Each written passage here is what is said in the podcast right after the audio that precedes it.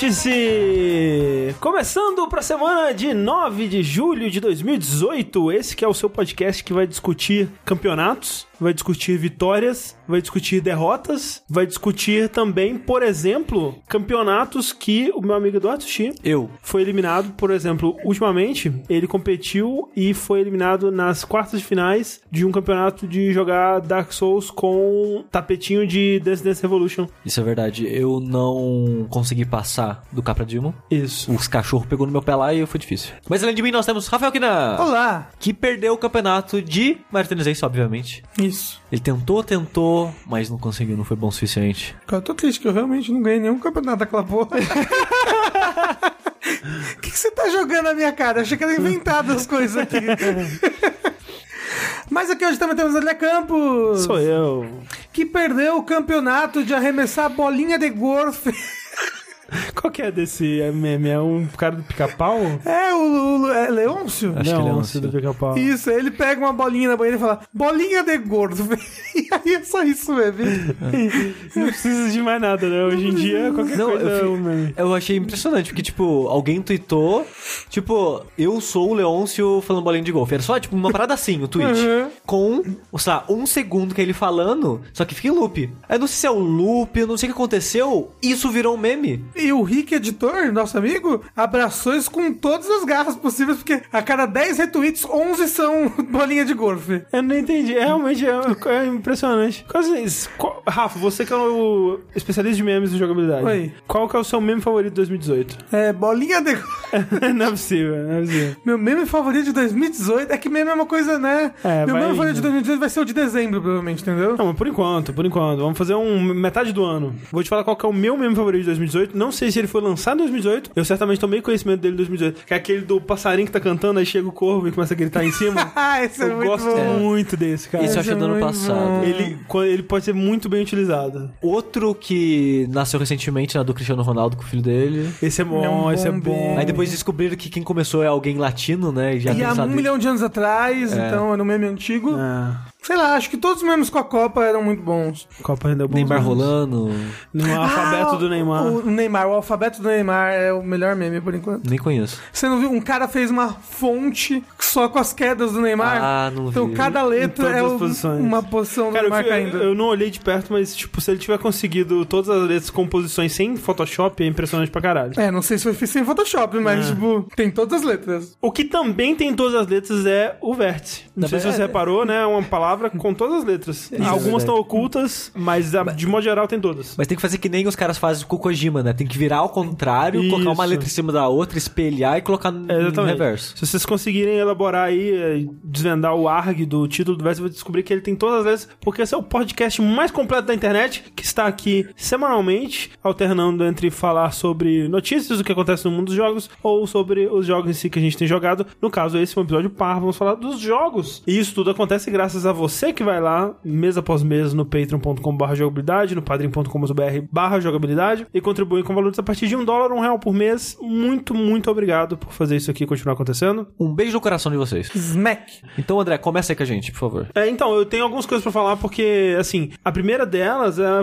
voltar um pouco ao que eu trouxe no vértice passado, que é sobre o Yoko's Island Express, que naquela época eu tava com umas duas, três horas de jogo e nesse momento da minha vida eu já terminei o jogo. Eu tava considerando fazer 100% nele, mas aí uma das coisas pra platinar é que em todas as que eles consideram mesas de pinball no jogo. Pra quem não lembra, né, eu, eu falei sobre esse jogo no vértice passado. Ele é um Metroidvania que você explora o mundo com mecânicas de pinball, né? Você é um besouro rola bosta, carregando uma bolinha e você explora o mundo. Você, você não pula, né? Você não tem um botão de pulo, mas você controla alavancazinhas de pinball espalhadas pelo cenário que te fazem chegar em lugares, enfim. É uma, uma ideia bem interessante. Todas as mesas de pinball no jogo tem um íconezinho de um escaravelho que você tem que fazer uma caralhada de coisa dentro daquela mesa pra ativar ele e tal. E uma das coisas que eles pedem pra fazer isso é ativar esse escaravelho em todas as mesas e eu acho que eu não tenho saco pra isso, então não sei É. se eu vou fazer 100%. Eu joguei umas duas horas do jogo e até agora eu fiz isso em todas as mesas já de boa vontade. Então, É, nem eu sabia não- que precisava. É, eu não tinha, eu não tinha reparado neles. Mas é boa, uma boa dica pra você então assistir. É, Eu não sei se vou terminar, né, mas né. É, então, isso te perguntar, porque assim,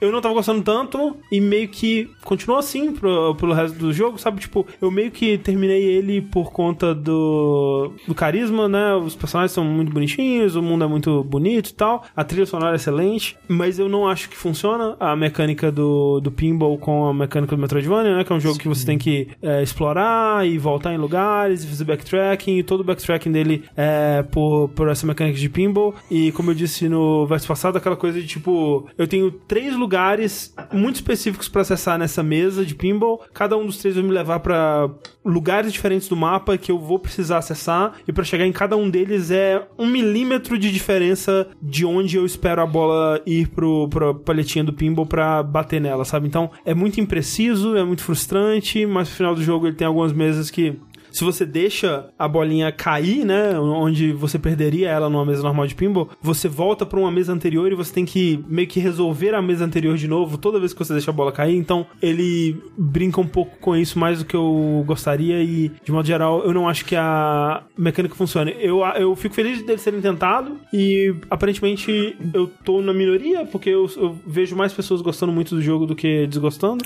É, eu ia falar isso. Você acha que não pode ser um pouco de gosto mesmo? Com certeza. Porque eu, por exemplo, não sou muito fã de pinball. É, eu não Ma- sou. Mas, tipo. Mas, tipo, eu vi muitas pessoas gostando muito desse jogo e É. gostando muito de misturar pinball com Metroidvania, sabe? É, eu acho que se a pessoa gosta muito dessa coisa de pinball e de ficar ba- rebatendo a bolinha e de não ter. Ou, ou se a pessoa é muito boa em pinball e ela consegue ter essa precisão onde eu não tenho, talvez isso realmente mitigue esse fato de que é muito frustrante explorar, assim. Eu, eu não acho divertido. Mas esse que é o problema pra mim, que tipo, eu até gosto de pinball, só que explorar no jogo pra mim eu achei chato. Porque tipo, o ponto que eu tô agora foi meio que quando o jogo abriu, então tem vários lugares diferentes que eu posso ir, tem vários side missions, né, que você pode fazer pros habitantes da ilha. Só que eu acho chato ir do ponto A ao ponto B no jogo, sabe? E um jogo de Metroidvania, digamos assim, é um jogo que a exploração é importante, é óbvio, mas é import... pra exploração ser gostosa, tem que ser gostoso você andar pelo mundo, Sim. interagir com ele, coisas do tipo.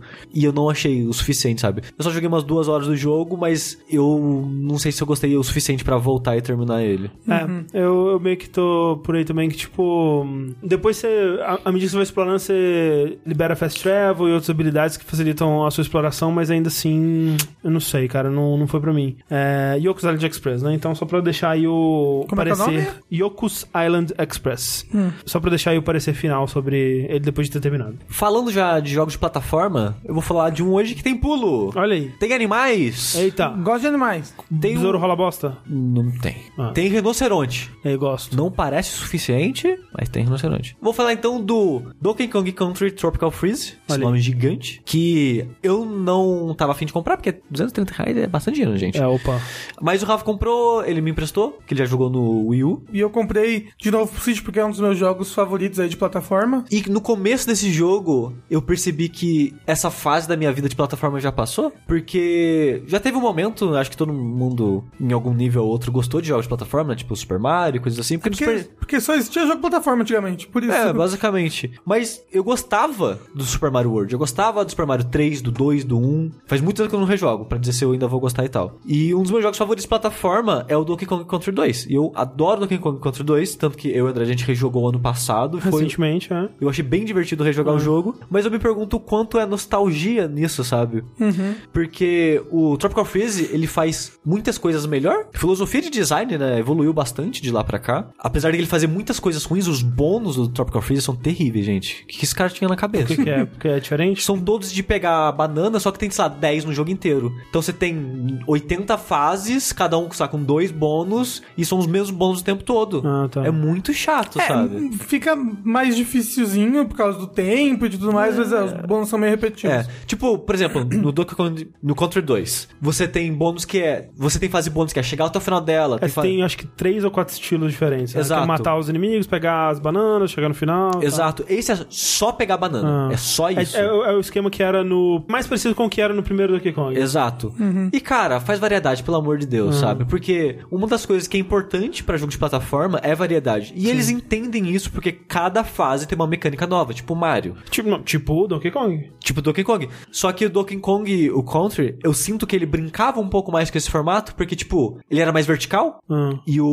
Tropical Freeze é só horizontal. Ah. Ele não brinca com a altura em momento algum, assim. Quando brinca é você tá indo na diagonal pra cima, sabe? Mas tá Sim. sempre indo pra direita. Aham. É, o que eu acho que mudar um pouco disso, não que vai ia me fazer amar o jogo, mas eu acho que ia dar. Mas é verdade. Eu joguei o primeiro mundo e eu tava, cara, não, não vou jogar esse jogo mais não. Tipo, desculpa, Rafa, mas não, vou- não vou jogar não, velho. Aí eu fui pro segundo mundo e ele já é bem mais interessante que o primeiro. O primeiro é bem aquele aquela parada clássica de jogo de plataforma que tipo, vai ser bem fácil, vai ser bem bobo, vai para você aprender os movimentos, os comandos e essas coisas. Então eu achei que o jogo ele tem muita personalidade no ambiente, na arte, na trilha sonora, mas eu sentia meio a, a- parte de jogar, eu senti meio boba, meio simples demais, meio que não, não acontece nada aqui. Isso vai mudando com o tempo e a personalidade do jogo vai passando mais pras partes de você jogar, tipo, o meu mundo favorito de longe é o mundo da fábrica. A primeira fase são máquinas colhendo frutas. A segunda fase são máquinas processando frutas. Aí você vai ter a, a- a fábrica de fazer gelatina, a fábrica de fazer picolé, a fábrica de mel. Isso me lembra, pra quem jogou aí, aquela fase da fábrica do Titanfall 2, que é uma das melhores fases, level design de fases em memória recente. Que, enfim, é você vai passando, enfim. Você passa por todos os estágios da fábrica. É, e aí, tipo, ao longo dessa fase você vai descobrindo do que que é a fábrica. É muito legal. Ah. E, e- e é- e é basicamente isso com isso também, que tipo, você não sabe que é uma fábrica a princípio, É. e você vai vendo o processo, e no Isso. final você descobre que a última fase é uma fase de gelo, a primeira fase de gelo do jogo, que é a fábrica de picolé. Você, ah, é por isso que eles estavam coletando, né? Um dos, né? Tem, tem outras fases com outras matérias-primas e tal. Mas conceitualmente é foda, sabe? E eles usam a fábrica em si como elementos de plataforma no jogo, e é, e é divertido, sabe? E é bem difícil esse mundo, né? Então, eu, eu vou soar babaca como sempre aqui, porque eu sempre ouvi muitas pessoas falando que esse jogo é absurdamente difícil. Não é difícil, é muito Eu já difícil. isso também. E eu não assisti jogo tão difícil assim. Obviamente, eu- tem várias fases que eu morri pra caralho, perdi, sabe, 20 vidas na fase e tal. Você jogou com o Donkey Kong. Joguei com o Donkey Kong. Mas eu não achei tão difícil assim, do jeito que as, que as pessoas falavam. Tipo, é o jogo de plataforma mais difícil que já existiu. Não, É o não Dark é. Souls das plataformas. Isso, eles falaram isso, só que Mentira, claro. mentira, Falaram, não. falaram, falaram. E é tipo assim, ele tem seus desafios. Os, as fases mais difíceis são as fases extras, né? As fases bônus. As Sim. fases pra você terminar o jogo, eu achei bem de boa, assim, a maioria delas. Uhum. E o jogo, uma parada que ele faz que eu acho, pra quê? Sabe, 2014, né? Quando saiu a primeira versão do jogo. Não precisa mais de vida, né, cara? Que o jogo, ele tem muita banana. Muito. Tudo que você faz, você coleta um milhão de bananas. Então, a cada 100 você pega uma vida. E além disso, a maioria das fases obrigatórias, entre aspas, né? Que você precisa passar pra terminar o jogo, os momentos difíceis tem uma, uma vida antes desse, desse momento. Então, você morre e você já ganha uma vida de novo. Então, meio que você nu- nunca sai no prejuízo. Então, eu passei o jogo inteiro com 90 e poucas vidas. O tempo todo na casa dos 90 ali. Então, tipo, tira a vida, sabe? Não precisa disso. O que eu sinto que eles deixaram é pra deixar um sentimento que você tá coletando coisas constantemente ao longo da fase, mas eu não sei até que ponto isso agrega alguma coisa no jogo. Tipo, tem momentos que é legal. Tipo, de. O, o seu barril que te atira, ele fica girando. Aí o caminho certo tem as bananas e coisas assim. É, te guiar, né? O level design através do- das interações com os itens assim. Já que eu falei Dark Souls, né? Dark Souls faz muito isso com, com item, né? Tipo, coloca um item na beiradinha de um lugar. Na hora que você vai ver, nossa, tem uma descida aqui. Eu não teria visto essa descida sem aquele é item. o Piece of Candy. Exatamente, né? Então o jogo ele faz isso o tempo todo, o que deixa a fase bem automática. Que é algo também, lembrando que Donkey Kong Country já fazia também, né? Sim. Os, os de Super Nintendo, no caso. Exato. Então, pra mim, parte da apreciação do jogo era é, a temática do mundo e como ele me apresentava essa temática. Tipo, acho que o meu segundo mundo favorito é da África.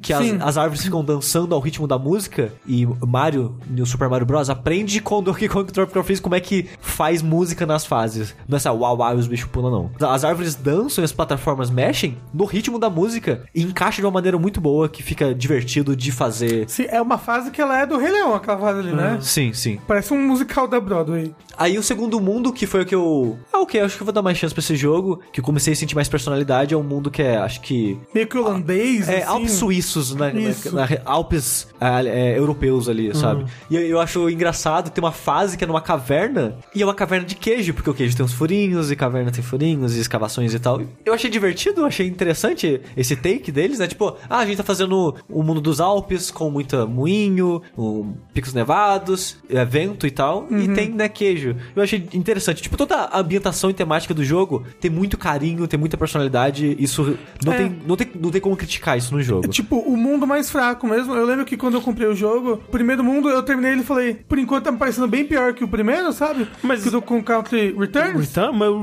Returns ele é super genérico nos mundos dele. Não. É? Não, não, não. É tipo, é o mundo da floresta, o mundo da montanha. Não, mas, mas o jogo mesmo, tipo, ah, Ah. né? Tipo, ah, nada de demais. Tá parecendo um- uma evolução do Returns, mas tipo, ah. Mas quando eu fui pro segundo mundo, que aí a estética muda completamente. aí, Ah, tá. Agora sim, porque a estética do primeiro mundo é só floresta. Sim. E é, mais bobo mesmo, sabe? É, mas eu sinto que, tipo, uma das coisas que me afastou do, do Returns é, e que eu acabei não terminando ele eram justamente os mundos que, tipo, o, o do primeiro Donkey Kong Country, né, do, do Super Nintendo lá, os mundos eles eram meio genéricos, assim, eles tinham algumas coisas de interessantes, né, tipo, ah, esse daqui é uma ruínas maias ou astecas, sei lá, sabe?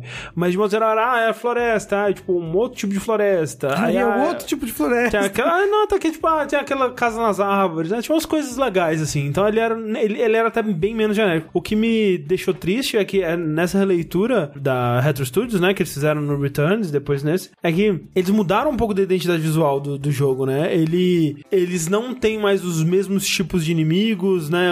Eles não enfrentam a mesma trupe, assim. E o, É, é, é, porque os inimigos do primeiro jogo são as máscaras, né? Isso. Os totens lá. E os inimigos do segundo jogo são esses vikings de tipo, gelo. os pinguim loucos. né? Não, na verdade são vários animais de gelo. De gelo. É, é só, a maioria, tipo, vou dizer, sei lá, 80 ou 90% dos inimigos do jogo são animais marinhos de modo geral. Aí tem um ou outro que é tipo coruja e alguma coisa assim, mas a maioria são animais marinhos ou de gelo. E aí, na questão dos mundos mesmo, pelo menos dos, dos que eu tô me lembrando aqui do Donkey Kong Return, tipo, o level design em si eu achava incrível, mas a temática dos mundos mesmo, eu achava bem qualquer coisa, assim. É, tipo, o primeiro mundo é floresta, o segundo mundo é praia, o terceiro mundo é caverna, o quarto mundo é fóssil. É, eu, Não. parei nesse. É, e aí, e, tipo, não muda muito, vai ter mundo da lava e esse tipo de coisa. É, realmente, o 1, ele é bem mais fraco nisso. Agora, o 2, os mundos são bem legais em Quando você fala dois, você tá falando do Tropical O Freeze. 2, isso, perdão. O do Tropical Freeze, Uhum. as temáticas são bem mais bacanas. Por isso que eu falei, no primeiro mundo a temática é só Donkey Kong, sabe? Floresta de Donkey Kong, no Tropical Freeze. E aí quando você passa pro segundo é que, opa, pera, como assim, Alpes? É, mas assim, me- aí- meio aí- que eu espero que todo Donkey Kong comece numa floresta de Donkey Kong. Esse é o, o 3 não começa, né? Começa numa praiazinha, enfim. E o 2 começa num navio pirata. Essa é verdade. Então, na verdade, só o primeiro. Desculpa. Cara, mas é, isso é doido, né? Que, tipo, o 2 e o 3, eles viajam muito, assim, nas temáticas, sabe? É. Tipo, Sim. o 2, ele tem toda essa temática pirata que eu acho legal. Eu, não- eu não sei dizer se é por, por conta do estilo de arte e tal, mas eles me pareciam jogos mais dark, assim, menos super felizes, vamos, ah, super diversão e alegria, que é o que eu sinto desses novos. Sim, esses jogos são bem isso mesmo, são bem música mais felizes. é que eles são tal. muito coloridos, né? É. Assim, eu, eu acho que é uma estética muito boa pra Donkey Kong, na verdade, hoje em dia. Principalmente por- pelo quão lindo é o Tropical Freeze. É. O Tropical Freeze é muito lindo e eu acho que encaixa bem. Tem, tem mundos, tem fases mais darks, tipo de tempestade, né? Mas, mas no geral eles são mais felizes. Então, eu acho que a fase que eu mais gostei no jogo toda é uma fase que é uma nevasca, que ela é toda é, branca em tons de. Tons de branco, digamos assim, nem tons de cinza, porque é tudo muito branco com o contorno do seu personagem. Aquele esquema que o Returns faz, Sim, né? sim. Que acho que, sei lá, quarta, quinta fase do Do último, último mundo, o interessante é que o último mundo é cada fase é um mundo do jogo anterior, né? Do, do Donkey Kong Returns, só que em gelo. E aí essa fase que tá falando é a fase dos fósseis. Ah. Né? Por isso que tem vários esqueletos Sim. de, de tiranossauro e tudo Isso é mais. verdade. Você vai Eu não joguei Returns, então eu não sabia É. essa, essa brincadeira. Por isso, então, tem, tem mais fases que os mundos normais, né? Os mundos normais têm seis fases numeradas, três com letras, né? Que são fases secretas opcionais, Uhum. e o chefe. Então são meio que dez fases por mundo, exceto o último, que ele tem acho que oito numeradas. Que são os oito mundos do jogo antigo. É. Esse jogo eu achei ele curto, mas eu gostei disso, porque ele acabou quando eu já tava ficando satisfeito. Eu já tava, tipo, tô de boa. Aí ele acabou, foi, ah, foi, foi uma boa duração. Fiquei surpreso que Mario normalmente, por exemplo, são oito mundos, né? E aqui foram seis. Então eu fiquei, pô, seis mundos, tá bom, tá um ótimo tamanho. Seis mundos, um mini mundo secreto. É que são três fases, que É. são as fases mais difíceis do jogo. Uma das mais difíceis, porque não tem checkpoint, né? E isso acaba deixando mais. Você acaba falhando mais vezes, porque você tem que Uhum. começar tudo de novo. E muitas fases. Você... Tipo, uma coisa que eu tenho me brochado em jogos de plataforma é que com o tempo eu fui ficando cada vez mais é, incomodado com o hit kill em jogos. De modo geral. Ah. Eu não gosto de. Eu falhei um, uma ação minha, um apertar de botão, um segundo que eu apertei pra frente, e eu sou punido voltando um tempo de jogo e tal. Isso foi uma das coisas que me fez gostar menos do Ori também, que o Ori também tem muita situação de um hit kill. Por mais que você crie seu próprio checkpoint, tem muita situação que você falhou, você morreu. E isso me dá preguiça do jogo de modo geral. E o jogo de plataforma é isso, cara. Você errou É. você morreu, sabe? Não, não tem o que fazer. Exato. As fases secretas, ao mesmo tempo que eu achava divertido o quão di- difícil e desafiadoras elas eram, tipo, a primeira fase secreta, eu acho que é do primeiro ou do segundo mundo, não lembro. O foco é você quicar na cabeça dos inimigos. E é, é isso a fase inteira. Se errou uma quicada, morreu. É a minha fase favorita do jogo. Eu amo essa fase de paixão. É, mas é aquela, aquela coisa, tipo. É bizarro, porque quando a gente rejogou o 2, Donkey Kong Country 2, a gente fez tudo, né? A gente fez. Pegou todos os bônus, fez o mundo secreto e tudo mais. E pra mim, tirando algumas ali, mas as fases do mundo secreto foram as melhores do jogo. Elas são meio que assim, né? Tipo, de quicar, né? Naquela dos pneus lá na floresta, que são bem difíceis, assim. E, tipo, eu lembro de você ter achado legal. Então, eu acho que aí é mais a nostalgia, sabe? Ah, porque mas- eu lembro que eu gostava. Porque eu Mas já é que tinha. é bizarro, porque, tipo, pra mim a nostalgia, pelo menos, ela, ela funciona na memória, assim. Tipo assim, se for. Eu posso ter nostalgia de uma parada que, porra, aquilo lá era legal. Mas se eu voltar pra jogar, a nostalgia não sustenta por si só, entendeu? Ta- talvez porque vocês estavam jogando juntos. E conversando também. Então, É, é e, e, tipo, eu tenho experiências diferentes de jogo quando tô jogando com outras pessoas, sabe? Sim, sim. Acho que talvez se o Sushi jogasse esse jogo de dois, talvez, porque ele tem um, um multiplayer, talvez ele tivesse uma outra experiência. Sim. E né, no, faz- no caso do Donkey Kong, a gente revezava muito. Então, tipo, você tava tendo Sim. dificuldade lá, mas não tava jogando esse pedaço. Sim, Depois sim. eu ia e, Ah, tipo, é- essa pausa ajudava, acho que O- nesse sentido. esse, esse novo Donkey Kong, ele tem como você jogar dessa forma também? Tipo, trocando como era no- nos antigos do Super Nintendo ou não? Ele tem multiplayer, mas eu não É. sei como funciona Não, não, o multiplayer são os dois ao mesmo tempo. Ah, é verdade. Ah, é. É. É, é. Isso é Não, triste. assim, Por que, que eles fizeram isso? Porque é maravilhoso. É muito Não, legal jogar mesmo- multiplayer. é, eu não, acho porque pior. são só dois ao mesmo tempo. Então não fica bagunça. Ah, eu não gosto. E o level design não sofre por causa disso. É, eu não, go eu não gosto, tipo, quando corre a, a- a chance de uma pessoa ficar pra trás porque ela foi um pouquinho pior e a outra tá mandando bem, eu fico meio nervoso. É, eu, eu- eu gosto tanto de como funciona o, o multiplayer no Donkey Kong. Mas é, você pode Country. fazer. Não, Cê- como cê- assim? Você perde e você passa o controle comigo. Não, mas não é assim, porque, tipo, tinha aquela coisa de, tipo, ah, eu consigo fazer tais coisas, você é melhor em tais coisas, vamos trocar aqui, vou te pegar e Ah, jogar de e tal. bater. Ah, tá. É. Não, assim, você tem uma coisa parecida nesse daí, que uma- o primeiro player sempre controla o Donkey Kong, Aham. e o segundo player controla ou, o- a, ou o Didi, ou a Dixie, ou o, O Cranky Crank, Kong. aham. Dá pra os três, qualquer dos três pequenos, subirem nas costas do Donkey Kong. E aí o primeiro player fica só no controle, entendeu? Ou até acho que dá pra, dá pra deixar ou o segundo player só no controle ou só o primeiro, entendeu? Aham. E aí, tipo, então a hora que vocês quiserem se unir, dá, é só apertar um botão que um sobe nas costas do outro. É, mas eu, eu também tô com o André. Eu prefiro o esquema de. Cada um tem suas fraquezas, suas vantagens. É um dos e... copos, meus copos favoritos, assim, cara, de, de jogo de plataforma, assim, acho que funciona muito bem mesmo. É, e troca com dano, né, e tal. Mas, né, voltando pro Tropical Freeze, eu não vou falar que ele é um jogo ruim, que ele não é um jogo ruim, sabe? Mas eu sinto que eu não aprecio mais tanto o jogo de plataforma de modo geral, porque, tirando o, o aspecto do hit kill não é, não é a única coisa, sabe? Porque eu acho que desafio de plataforma pra mim não é muito interessante, de modo geral, assim. Tipo, andar e pular, eu não, não me interessa muito, sabe? Hollow Knight, por exemplo, é um Metroidvania, só que ele tem bastante é, de jogo de plataforma, tipo, tem os Sim. espinhos que você tem que evitar, o ácido, tem desafio que é praticamente Super Meat Boy. São as piores coisas do jogo pra mim, sabe? Ah, é? eu gosto Nossa. bastante. Aquele, Eu gosto bastante. aquele lugar que tem as milhões de serras lá, eu gostei É, nossa, muito é o daquele lugar. pior lugar do jogo pra Ah. mim, sabe? Então, Não, eu não gosto desse é um tipo de desafio de É, modo também, geral. também. É, é, isso mostra bastante, né? O Diferente, o gosto, né? O do Hollow Knight, um dos meus, das minhas partes favoritas foi a parte das serras. Também. É, eu já É. não gostei. Eu tava tipo, ah, cara, acaba, pelo amor de Deus. É, eu tava bem feliz. Eu amo jogo de plataforma, eu acho que é o meu gênero favorito, assim. Por isso que Donkey Kong Country Tropical Freeze é um dos meus jogos favoritos. Porque Uhum. a plataforma dele, pra mim, é muito gostosa. Eu queria que ele dependesse menos de física na movimentação dele. Porque ele tem muito de física. Ele tem. Então, sim. tipo, você coloca pra frente, seu personagem ele ganha um pouquinho de velocidade. Ele já não tá na velocidade. Se você vai rolar, é o mesmo botão bater no chão e rolar. Se você tá no comecinho... Nossa, ainda é isso? É. Se você tá no comecinho de começar a correr, ele não vai rolar. Então tem vários lugares que você precisa de precisão. Eu queria rolar pra dar o pulo longo e dava o pulo curto e errava e dava uma bosta. E eu, ai caralho, jogo, precisão, pelo amor Mas de Deus. só, pelo menos não tem que sacudir o controle pra bater no chão. É, você pode ativar isso se você quiser. Ó, quero muito, hein? Saudade. É, mas, mas eu Mas sinto- assim, desde que você esteja apertando pra frente, ele rola. Teve várias vezes que eu apertava pra frente, o botão de rolar pulava, não, não ia. É assim, você não pode soltar o botão de estar pra frente. Não, segurando os dois. É? É, várias vezes. E eu sentia que é, esse momentum que ele faz, eu não queria que não tivesse isso, É sabe? engraçado, eu, eu, eu acho ele muito gostoso. Eu É. adoro essa física dele e o jeito gosto. como, conforme o jogo passa, ela fica tão entranhada em você que, tipo, vira natural. Eu, tipo, eu cheguei ao fim do jogo, terminei o mundo secreto e eu ainda tava, cara, eu queria que o jogo tivesse mais precisão. Eu sinto que teve várias vezes que eu morri e eu apertei o botão, cara. tipo, não é só reclamando, não. Eu tenho certeza que eu apertei o botão aqui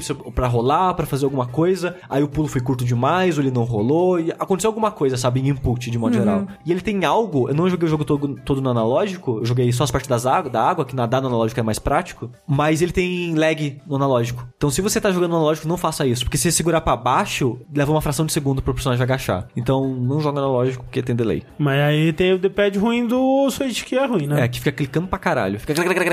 Aí, tipo, o jogo é divertido, ele é um bom jogo de plataforma, mas não é pra mim. Se você ainda não jogou Tropical Freeze e gosta de jogo de plataforma, eu acho que é um investimento que vale a O pena. Rafa recomenda. Assim, eu digo que se você gosta de jogos de plataforma, é um dos melhores jogos de plataforma que eu joguei na minha vida. Talvez o melhor. Assim, for real mesmo, assim. É, eu por, vi- por, por muito tempo eu falava que esse é o jogo favorito da minha vida, porque, por uma matemática que, assim, eu adoro jogo de plataforma, plataforma é meu gênero favorito. Esse é o meu jogo de plataforma favorito. Então, em teoria, esse é o meu jogo favorito. Sim. Né? Só que, por exemplo, talvez Zelda Breath of the Wild. Não sei. Não sei. É Hollow Knight. Hollow Knight, bom jogo também. É. Ele é um jogo que, curto entre aspas, que ele só tem seis mundos. É, mas as fases são longas. As- exato, o algo que eu também não gosto tanto assim. É, eu acho que é uma das fases mais longas do jogo é a primeira, talvez pra ensinar cada sete pistas do jogo. ah, vai- agora você vai aprender isso, vai aprender aquilo e tal. Mas eu lembro que eu joguei a primeira fase e falei, cara, sério que o jogo vai ser inteiro assim? Que droga. Porque eu já comentei nisso no, no, no jogo lá do bichinho de lã. É um eu não gosto de, fases longas em jogos assim. Não, e a- as fases desse jogo são muito longas também porque as mecânicas são ultra únicas. Tipo, uma mecânica que você tem numa fase, você nunca vai repetir ela de novo durante o jogo inteiro. E a evolução toda da mecânica, que às vezes em jogos de plataforma acontece durante um mundo inteiro, Sim, sim. acontece durante uma fase inteira. E as fases, elas se transformam muito. Isso é absurdo. Tipo, tem uma fase que no comecinho ela tá pegando fogo algumas coisas, no final ela tá pegando fogo em tudo, e aí a, a mecânica de, de desmoronar as árvores vai, vai aumentando conforme a fase vai passando. Tem uma fase que ela começa com um vento, e aí chega no final da fase, tá no meio de um tornado gigante, as coisas voando, e tá twister. É, o jogo E- é bem criativo nesses aspectos. É, e inclusive as fases on-rail, né, as fases de carrinho, eu acho que são maravilhosas. Muito. São as minhas favoritas, tirando o foguete. Foguete é uma bosta. Ah, não, o foguete é tão gostoso. terrível, muito Foguete bom. tipo do 3, assim? Não, o Não, foguete não. tipo do Returns mesmo. Que é um botão só. É um Ah, botão, tá, o foguete tá, sobe, tá, se você soltar, ele desce. Porra, eu gosto muito Nossa, eu dela. acho ruim demais. Eu acho Pelo menos no muito Returns eu ruim. gostava muito Não, dessas fases. é, as fases são maravilhosas. É. Porque, tipo, toda loucura possível do mundo vai acontecer nessas fases. Não, a fase, os acontecimentos é legal. Controlar o foguete é um, é um lixo. É muito ruim Não, controlar ele, ele só tem física, né? Tipo, é, se ele tá caindo, você tem, que, você tem que começar a dar um input pra ele subir bem antes, porque ele tem que primeiro vencer. Porque ele cai pra caralho. Quando É. ele cai, ele cai pra caralho. É, porque você primeiro tem que vencer a força né, da gravidade É, pra ele começar a subir de novo. Isso Não, é algo não. que você aprende. E É, aí é de eu boa. falei, pra mim é É, normal. então, essa meio- dinâmica de física eu não gosto, sabe? Hum. Então Não. eu tava achando bem chato essas fases. A fase de, do rinoceronte, que acaba sendo meio que um Rails, não é, mas o ritmo que, que a fase ganha por você ter o Ah, da rinoceronte. lava? Tem umas duas, três dele. Que é bem assim, tipo, corre, quebra coisa, pula e não para, sabe? Meio Rayman, assim. Uhum. E eu gosto bastante disso. E as fases do- dos carrinhos também eu achei bem divertidas. Ah, os carrinhos são muito loucos. E uma coisa que o jogo tem de mais legal do que o Returns é que ele brinca mais com profundidade e a câmera dá volta e rodar e você ir lá pro fundo do cenário. Então, tipo, apesar de ele ser um jogo plataforma 2D, você tá no mundo meio que não só andando da esquerda pra direita, se você for pensar. Você tá andando no eixo Z diversas vezes, sabe? É, é, É, é muito bonito, a estética do jogo é vai muito pro linda. fundo também e tal, que nem Não, no não, não Returns, só isso, mas, tipo, a, a fase, a câmera vai rodando e a Sim. câmera brinca, tipo, quando você entra num, num barril, tipo, ele te joga lá pro fundo, depois te joga pra frente, e, tipo, a câmera muito, fica muito louca. A versão do Switch, ela, a novidade dela é que ela tem o funk, é só isso? É, a única novidade é que ela tem o funk, que é um easy mode. No Smode. Ele, Então, ele é um easy mode por quê? Porque as pessoas reclamam que esse jogo é muito difícil. porque falando aqui me deu vontade, mas eu, eu tenho ele, eu tenho ele pro Wii U e eu nunca joguei ele pra valer no Wii U. Eu devo ter jogado primeiro mundo. O jogo nem. Ele é praticamente igual. Os gráficos do Switch são minimamente mais É, bonitos. o load é bem mais rápido no Switch. Eu É. tava vendo comparações e o loading no Wii U é tipo um minuto, no Switch é 10 segundos. Ok, mas de boa. Mas, tipo, eu, eu zerei ele no Wii U. Não zerei ele no Switch ainda porque eu comprei e emprestei pro Sushi. Tá aí, Donkey Kong. Assim, se, você melhor tem, jogo. se você tem coração, jogue. É isso. Tadinho. Eu queria falar aqui de um jogo que eu não avisei pra vocês que eu ia falar sobre ele. Eu quero saber qual vai ser a reação de vocês agora que eu vou falar sobre esse jogo. Dark Souls. Que é Dark Souls, não. Que é. Porra, eu achei que era. Fiquei até feliz. Que é Rock Band. É porque assim, desde que a gente mudou pra essa nova jogabilidade casa, foi talvez o período da minha vida que eu passei mais tempo sem jogar Rock Band. Porque desde que a gente mudou pra cá, até aproximadamente umas duas semanas atrás, eu não tinha parado pra jogar Rock Band. Por alguns motivos. Dentre eles, o fato de que na outra né, jogabilidade casa tinha o Rick e o Corraine, que gostavam de jogar também. Aqui eu poderia jogar com a Clarice, que se eu chamar ela pra jogar, ela vai jogar, mas ela não é tipo uma super fã de Rock Band nem nada. Mas acho que o principal mesmo é porque quando eu tô jogando sozinho, eu não vou pegar a bateria, porque é uma trabalheira, e eu não vou ficar cantando sozinho aqui, que é meio, né, meio bad, assim. Ah, não é não, mas tudo bem. É, e aí o que eu costumo fazer é jogar na guitarra, que é o, acaba sendo meu instrumento favorito de jogar e tal. Só que tem dado um apocalipse das guitarras de, de rock band, porque tipo, quando eu mudei pra São Paulo, eu tinha uma guitarra que era, o que era na verdade o baixo do Paul McCartney, do, do, do que vinha no, no, no- do Beatles, que era muito bom. Só que aí com o tempo lá, eu imagino que na mudança deve ter acontecido alguma coisa, que ele começou a parar de funcionar, sua paleta tava pra baixo, enfim, foi morrendo. E aí eu tentei comprar novas guitarras usadas, assim, eu comprei tipo, um cara que tava vendendo três guitarras juntos, assim, e aí uma delas veio com problema, eu abri, soldei os fiozinhos lá, consertei, tava maravilhoso, estragou algum tempo depois também. Eu comprei a porra, quem, quem entende aí um pouquinho de, de rock band aí vai saber do que eu tô falando, eu comprei uma War Beast, que é uma réplica da guitarra War Beast que eles fizeram pro Guitar Hero na época do PlayStation 2, que é uma guitarra super rara de encontrar, não tinha encontrado ela aqui no Brasil por um preço mó bom. Eu comprei ela, quando ela funcionava, ela era a melhor guitarra que eu já tinha tido na minha vida de rock band barra Guitar Hero. Só que ela estragou com tipo um mês de uso enquanto eu tocava All Stars do Smash Mouth. Fiquei muito triste. E aí, no fim das contas, eu achei uma guitarra de, de Guitar Hero 5 lá, que eu comprei usada também. E ela meio que funciona mais ou menos até, até hoje, só que eu não gosto muito do, da guitarra de, de Guitar Hero. Eu e o Rick rachamos um kit de Rock Band 4 que Meu Deus, que tava horror. no a venda, tipo, no Americanas, assim. Teoricamente vai resolver todos os meus problemas. A gente vai comprar guitarra novinha, né? Bateria nova, guitarra nova e tudo mais. A guitarra, a pior guitarra que eu já tive na minha vida. E ela não funcionava, ela, ela ficava perdendo nota. Eu, tipo, ok, não tem como jogar Rock Band essa porra, né? Então eu fui meio que desistindo. né? Pô, vou jogar sozinho com aquela guitarra bosta, não vai dar certo. Então eu parei, né? Tinha muito tempo. Também ficou uns meses aí sem ter nenhum DLC que eu gostava. Eis que eu fui. Saiu um DLC que eu tinha curtido, eu fui testar ele. Eu sincronizei a guitarra, né, com o jogo, porque você tem que sincronizar com a, com a TV e tudo mais, aquela coisa toda. Fui testar a guitarra e tava funcionando maravilhosamente bem. Tava funcionando de uma forma inacreditável, maravilhosa, perfeita, incrível. O Qual, que... qual guitarra? Que eu já perdi a conta das guitarras. A mais recente, que é a que eu tinha comprado rachado com o Rick. Que era a pior guitarra, agora ela era a melhor guitarra. Por quê? Não sei. Que a única coisa que eu consigo imaginar é que na outra apartamento tinha alguma interferência bizarra. E é por isso que a minha guitarra do, do Beatles, que era super boa e lá começou a dar ruim, provavelmente ela não estragou, ela só tava tendo interferência e agora eu joguei ela fora. Mas enfim, o que interessa é, é agora essa guitarra ela funciona maravilhosamente bem, é uma das melhores guitarras que eu já tive. E eu tô maravilhado de novo no mundo de tentar ser melhor na guitarra do Rock Band. Isso é verdade, que toda vez que eu passo madrugada do meu quarto pra cozinha, o André tá jogando. Pelo menos essa última semana. É que eu tenho tentado jogar pelo menos um pouquinho por dia. Por quê? Algumas coisas aconteceram aí. Porque, tipo, eu fui jogar com essa guitarra e falei, pô, tá legal, né? Jogar na guitarra. Vamos desbravar o mundo do rock band né, de novo nessa guitarra. De uns meses pra cá, eles tinham lançado o modo online, né? Que era pra você jogar com outras pessoas pela internet e tal. Que eu não tinha experimentado ainda. E eu fui jogar. E as pessoas que jogam no modo online do rock band, elas são muito boas. Muito boas. Elas são pessoas que, tipo, qualquer música no Expert, elas estão tirando os 5 estrelas de ouro. É assim. porque é bot. É, não, é porque assim, pra você tá jogando Rock Band de 2018, é porque você gosta muito de Rock Band, cara. Sim.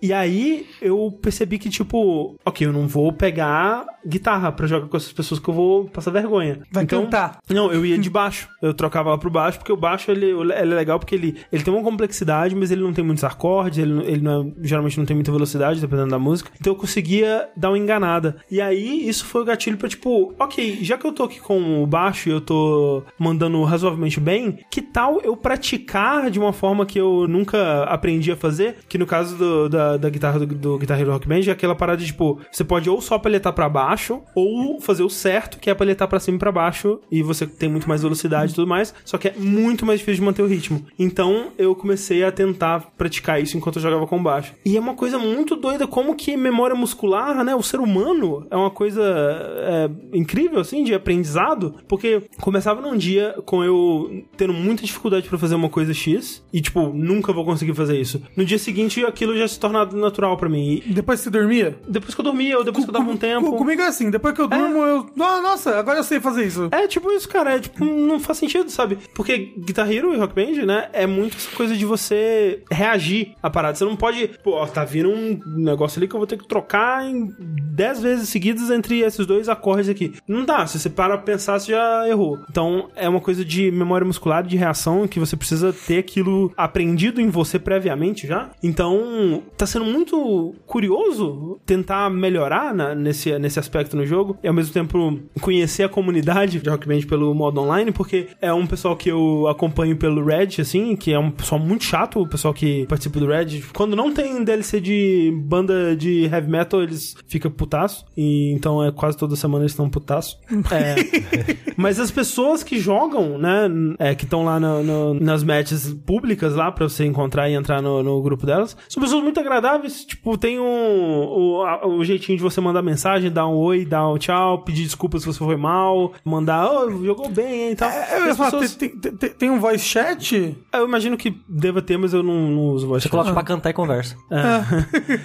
É, e aí eu tenho feito amiguinhos online, pessoas que me adicionam, a gente já vê que tá o outro online, já entra no, no jogo lá e começa a jogar e tal. Então, é, tem sido bem divertido, cara. Essa, É esse- tipo um alcoólatra anônimo, mas só que pra manter o vício. É, esse renascimento aí do, do Rock Band. Por causa da porra que tá aqui no outro apartamento tinha alguma interferência. É, deve essa ser a mesma que tava rádio no- nos microfones, que Pode aqui não ser. tem também. Então é só isso que eu queria dizer aqui. Rock Band é muito legal. Se você tem Rock Band 4, vamos jogar. É o jogo da sua vida, André. Provavelmente o jogo que eu mais joguei na minha vida. Assim, com certeza. Facilmente é o jogo que eu mais joguei na minha vida. Você tá jogando muito Rock Band? Eu tô jogando muito dois jogos recentemente. Dois jogos. Um deles é o Overwatch, que eu acho que não cabe mais falar aqui no Vértice. Mas o outro jogo que eu joguei muito foi o Mario Tennis Aces, que lançou recentemente agora pro Switch, no dia 22 de junho, que é o mais novo jogo da franquia Mario Tennis. Uma coisa interessante, André, uma curiosidade, uma curiosidade gamer, Olha aí. André, Digital Game, versão jogabilidade. que o primeiro jogo do Mario Tennis foi Mario's Tennis, Do Virtual Boy. do Virtual Boy, isso mesmo, e o produtor dele foi o Gunpei Yokoi. Olha aí, quem diria? E ele foi, ele era do Virtual Boy e foi o primeiro jogo de, do Mario jogando algum esporte. Um jogo de Virtual Boy foi o primeiro a começar essa, essa loucura do, do Mario jogar esportes e deixar eles muito loucos. Eu vou dizer que a gente jogou num, num saideira há um tempo atrás aí, o Mario Tennis no 64.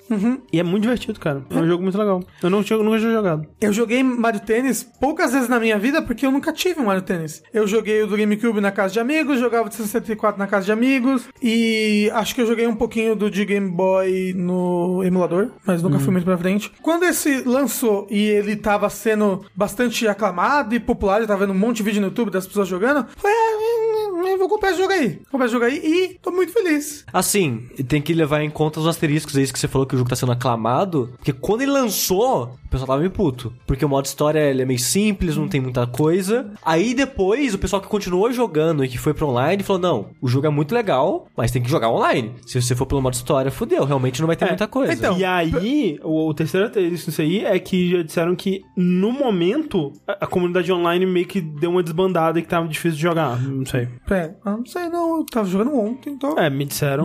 O que, o que eu ouvi dizer é que tá difícil de, de achar. Mas bem, deixa eu começar primeiro aqui. Que está, está- Depois. Quero falar primeiro uma loucura que eu achei quando eu comecei a jogar esse jogo. Que regra do tênis, né? Quem diria que tênis tinha regra, gente? Achei que era só bater a bolinha pro outro lado. Não é só calçar o negócio e sair andando. Não.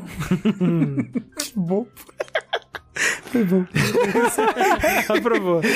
Tá aprovado. Quando você começa o jogo, ele te lança no modo Adventure já, né? Que é o modo da historinha. E depois, obviamente, né? Quando você passa do, da, da cutscene do começo, você pode sair e mexer nos, nos menus e tudo mais. E dentro dos menus, lá tem um, como jogar e lá tem as regras do tênis. Mas dentro do modo Adventure não tem essas regras. E, tipo, pra eu que sou um leigo, eu fiquei, tipo, um pouco perdido quando eu tava jogando modo Adventure no comecinho e ainda não vi que tinha essas regras regras listadas no menu do jogo. E, E são, eu- são regras assim, tipo, da linha da quadra, regras de como são a, a- como, como é a contagem das pontuações, né? Como são os rounds, assim por dizer, como é que é o desempate do jogo. É legal que tem até a opção de você contestar, né, o juiz. Que às vezes a bola quicou na linha e saiu, mas se foi, ah, foi dentro ou foi fora? Se ela quicou dentro ou fora de onde vale ponto. Será que o juiz rouba do, do jogo? Mas eu não acho que é tipo roubar, é porque o juiz ele tá sentado em um lugar e ele não Isso. tem a. Tem, ele tem a perspectiva dele, né? Ele não vê de cima de todos os ângulos pra saber as paradas, né? Então- É, o juiz ele fica sentado no, né? Ali perto da rede, né? Exato, Não, na gente. cadeirinha lá. Então, falhas acontecem e eu achei interessante o jogo implementar esse sistema. Quem que é o juiz? É um Toad. personagem? É um Toad, ok.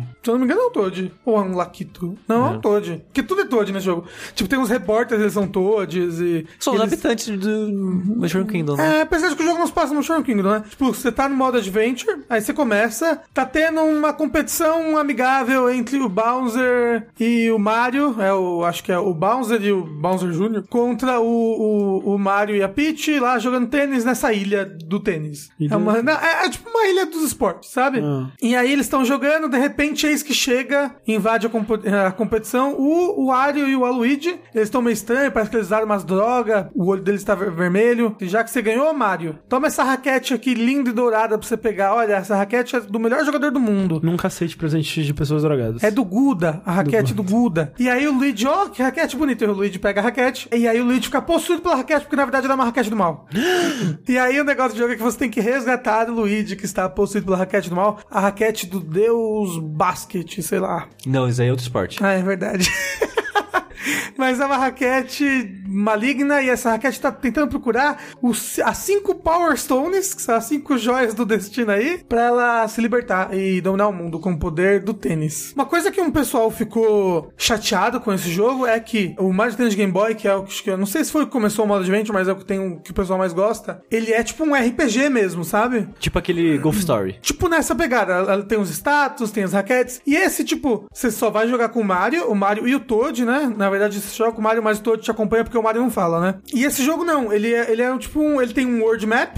Que você vai andando como se fosse Super Mario World, sabe? E ele tem poucas variações de caminho ou bifurcações. E normalmente nessas bifurcações tem uns challenges que não são obrigatórios, mas que vão te dar algumas coisinhas pra facilitar a sua jornada. Porque vai te dar, tipo, uma raquete que tem um status melhor. E só de você ter uma raquete, você fica mais difícil de ser vencido. Porque um dos jeitos de você vencer no jogo é você quebrar a raquete do oponente. Se você tem mais de uma raquete, quando você perde uma, você pega a outra no lugar. É, Aí se você quebrar de novo, aí você perdeu de vez. No final das contas, o jogo todo do Adventure, ele vai funcionar mais como um tutorialzão do de Mario Tennis. Mas é, o, Por- por- porque, porque ele vai progressivamente te ensinando e exigindo que você melhore técnicas específicas dentro do jogo. É que assim, o que eu ouvi dizer, né, desse modo Adventure, né, e aí você me corrija se não for assim, mas é o que tava deixando algumas pessoas decepcionadas com esse modo, na verdade, é que, tipo, ele é um modo que ele não vai te testar em partidas de tênis, mas em desafios específicos, tipo, sei lá, um exemplo, não dizendo que tem isso, rebata a bola três vezes dentro de um vaso sanitário. Aí você tem que fazer esse challenge, né, em vez de, tipo, a, a próximo estágio vai ser Mario contra Donkey Kong no tênis. Na verdade, ele tem os dois. Mas Tipo, tem, tem nesse equilíbrio ou é mais um Não, o é, é- é mais challenge mesmo. Ah. E é a parte que eu achei mais legal, na verdade. Eu imagino, por exemplo, Mortal Kombat. O modo história do Mortal Kombat. Ao invés de. ó, ok, a próxima próximo estágio é Johnny Cage contra Jax. Fosse Johnny Cage contra Jax tentam quebrar uma barra de metal com a mão. E, tipo, tivesse mais isso do que a mecânica principal do jogo, que é o que ela é mais legal dentro do jogo, eu acho que eu ficaria meio chateado. Não, mas o, o, o jeito como você controla é igual, sabe? Mas, Então, tipo, não, não é uma partida de tênis. Não, não, mas não, mas seria chato pra mim se acho que se fossem só partidas Não, de não, tênis. acho que não só, só partidas de tênis, mas eu, eu, eu preferiria que fossem mais partidas de tênis. Não, eu... Porque afinal de contas o jogo é Mario Tênis? Tudo bem, mas ele é Mario Tênis, mas ele é o modo aventura, é isso. Eles são mapas de aventura com você jogando tênis. Porque as coisas nessa ilha se resolvem com tênis, aparentemente. Tipo, você tá. Ah, você não vai embarcar no meu barco. Ah, vou sim. Então eles resolvem isso numa partida de tênis no barco, entendeu? Mas numa partida de tênis ou num desafio de Partida tênis? de tênis. Mas tem vários, tem vários que são desafios mesmo. Por isso que eu falei que ele é um tutorialzão. Sim. Porque no final das contas ele vai exigir que você vá melhorando e aprendendo as diversas técnicas que o jogo te, Sim. te apresenta. Porque ele é um jogo que você pode achar que ele é simples, mas ele é muito complexo complexo. Eu não sabia que Mario Tennis podia ser tão complexo assim. Em questão, você tem muitos tipos diferentes de, de rebatidas, com propriedades diferentes. Você tem rebatidas que são melhores contra outros tipos de rebatidas, você percebe pela cor da rebatida. É, você tem uma barra de especial que você tem que ficar meio que manejando, né? O tempo Manejando. todo. Então, esse, esse, esse modo história, ele, ele vai te ensinar através desses vários mini-jogos que vão ter. Isso, por exemplo, você tá na floresta, que você tem ainda. Aí, ai meu Deus, esse lugar é cheio de plant. Você tá de um lado da quadra, do outro lado da quadra, que não é uma quadra, né, nesse caso. Aham. Mas, tipo, tem várias piranhas plantas que estão saindo dos canos e jogando bolas de fogo em você. Você tem que rebater pra elas. Você tem, tipo, um minuto pra vencer 30 piranha plantas. Só que todas elas rebatem de um jeito que faz um negócio especial, que é um Starfield, Star alguma coisa, que quando você dá uma rebatida que eles chamam de zone shot, dentro delas você pode mirar. Então esse, esse minigame meio que te ensina a usar o zone, o, o zone shot pra mirar nas coisas específicas que você quer, porque você tem que vencer as plantas numa ordem certinha pra ficar tudo fácil. Você pode pensar, ah, mas são vários challenges, então vai ser tudo bem bobinho. Quem joga Mario Tennis, eu já jogava antes, passou fácil. Tipo, eu tenho um amigo meu que tava hospedado lá em casa, e ele, tipo, já jogava Mario Tennis antes. Então, tipo, ele passou o modo Adventure brincando. Eu tô penando em cada um dos challenges que aparece. O Bruno, que joga bem também, tem um challenge lá que ele tá um dia todo não consegue passar daquele negócio. Vi muita gente falando, o modo Adventure tá muito difícil. Nossa, não, tá muito difícil o modo Adventure, gente. A Nintendo vai ter que lançar um patch pra Vai. diminuir a dificuldade. dificuldade. É, é Isso sério. nunca acontece, Rafa. Eu vi YouTube.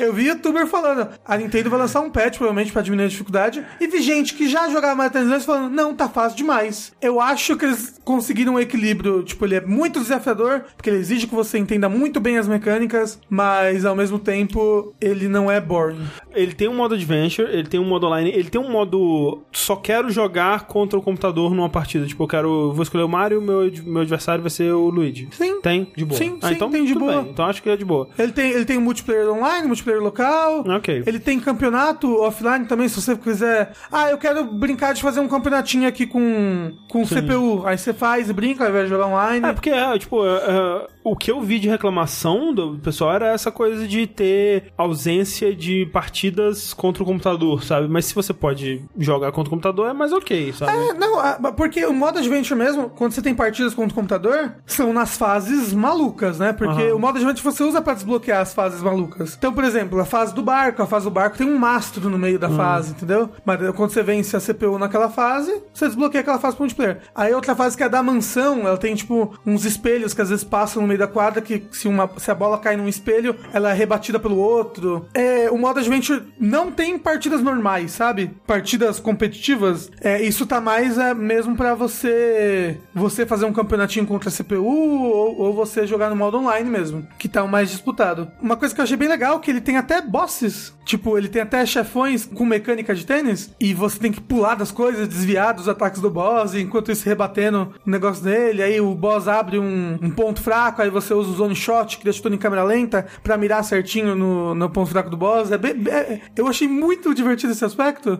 de ser um jogo de tênis, mas é um- uma aventura que o Mario tá tendo ali com o Toad. E assim, uma das coisas que, que em detrimento desse modo adventure é que ele parece em alguns momentos que talvez ele tenha sido um pouco rushado, porque tem cutscenes que podem ser que estejam bugadas. Tipo, tem um momento que abre um baú e aí a câmera dá um zoom assim um pouquinho pra longe do baú. Só que não sai nada de dentro do baú. Aí eu fiquei pensando, ué, será que tá bugado? Será que era pra sair alguma coisa desse baú e não saiu? Mas aí, tipo, eu não posso afirmar com toda certeza que tá bugada. E, tipo, no menu e nos telões, assim, do, do modo versus, né? E do modo competitivo, quando você vai escolher o personagem, as renders não são renders do Mario Tennis, são renders genérica Nintendo. Tipo, esse é o Mario, esse é o. Ah, aham. Eles, já, eles têm as roupas especiais do Mario Tennis, sabe? Não sei por que, que eles estão com a render do personagem genérico. Aí, tipo, eu fiquei, fiquei meio cabreiro. Agora, quanto ao modo Adventure, uma coisa que fala é que se você sabe bem do jogo, ele é rápido. Né? Porque, como eu falei, ele é tipo um tutorialzão. Eu tô achando ele, ele bem, bem completo, assim. E é o que eu queria. Eu queria que ele me ensinasse a ser bom no jogo e... Sim, é Pra depois bom, eu é jogar, modo tipo, assim, é. é. Eu me diverti bastante. Uma coisa que eu não esperava era ter tanta variedade de tipos de rebatidas diferentes. Eu achava que tênis é você rebateu e acabou, né? Mas é isso aí. Mas é isso, é grita e acabou o jogo. É, É, tem, é, e- tem, tem botão pra gritar. Uh! Né? Dá um. Ninguém grita quando bate? Não, as pessoas fazem barulhos. A Daisy faz, faz barulhos dela lá, o Toad também. Mas, tipo. O Mario faz. Mais. It's a me! Aí bate, sempre. Não. Acho que ele não fala It's a me. Mas bem, Absurdo. mas por exemplo, você tem um tiro que ele é mais retilíneo, mais rápido e empurra mais quando acerta. Né? Quando o oponente rebate, ele pum, é empurrado pra trás. Tem um tiro que faz curva, tem tiro que vai no alto e pro fundo da quadra, tem tiro que vai pra perto da rede e vai a bola baixa. Tem tiro que ele tem ângulos mais agudos. Fora os especiais a lá Mario Tênis, né? Tipo, você tem. Você pode deixar as coisas em câmera lenta, você pode usar o zone shot, que é você pular no ar e mirar num canto específico da quadra pra jogar. A barra especial se estiver cheia, cada personagem tem um especial específico. É, mas os especiais, eles são. A animação é diferente, mas, tipo, todo especial faz a mesma coisa. Que é mandar uma bola muito forte num lugar que você escolheu da quadra. É, não necessariamente, porque, tipo, o do fantasma, ele manda várias, aí você tem que saber qual que é de verdade pra rebater. O fantasma dá várias. Sim, ele faz, tipo, só umas seis bolas fantasmas e manda junto com a de verdade. Aí você meio que não sabe exatamente qual é de verdade. Eu devia parar de jogar só com o Mario. É, mas o que eu achei legal de assistir é que os personagens, eles meio que têm habilidades inerentes durante a partida e não só durante o especial. Tipo, tem Sim. o, o fantasma, ele é o... Tem, tipo, classificação, né? Tipo, balanceado, power e coisas assim. É, a- a- as classificações são all, all around, que é balanceado, o trick, que as bolas são mais curvas, que é o fantasma, né? Sim. Então, tipo, tô- se você usar uma bola curva com o fantasma, ela sai bem mais curva que o normal, que o normal. Ela parece mais mística, assim, quase, sabe? Sim. Tem personagem de defesa, que tem range de defesa maior, toma, toma menos knockback. Tem personagem powerful, que é tipo Bouncer, que ele bate a bola muito mais forte e mais rápido. Tem personagem technical, que joga a bola em ângulos muito mais agudos do que os outros personagens. Tem personagem speed, que eles andam muito rápido pela quadra, então, né? Sim. Tipo Toad. Eu achei legal ter essas variações assim, porque meio que tem um, um meta. O jogo acaba gerando um meta dentro. Não é só tipo, ah, escolhe o personagem que você gosta. Às vezes você gosta muito, sei lá, do Mario, mas você tá achando mais gostoso jogar com o fantasma, por exemplo. Porque Sim. é- essa dinâmica de cada personagem ele é bom em um tipo de rebatida diferente, eu acho interessante pro jogo isso. Mas ao mesmo tempo, pra mim, que não sou tão fã assim de jogo de esporte, eu não sei se é o suficiente pra mim me interessar, sabe? É, é que ele, ele é muito divertido. Ponto forte dele é Mario. E jogos de Mario normalmente são pontos fortes, né? É, ele é muito divertido de jogar. E ele é muito mais complexo do que você acha que ele vai ser. E aí, tipo, quando você vai jogar online, você vê que, tipo, nossa, ele tem um, um room, um, como eu falo, um espaço pra você melhorar dentro do jogo absurdo, sabe? Sim. Tipo, ele consegue ser bem, bem competitivo. É. É legal que ele, ele é basicamente regras e sistemas de um tênis de verdade, mas com um pouquinho assim de malemolência do- e magia do Mario. É, acho que mais. hum, Com um pouquinho não, com. Bastante. um- é, uma punhada de malemolência e magia do Mario. Tipo, esse negócio dos personagens terem mecânicas diferentes. E Mas tem- ainda obedecendo as regras É. e tipo, coisas de tênis, sabe? Ele não vai tirar um canhão gigantesco e atirar no meio da partida pra uma coisa assim, Ah, sabe? só no especial.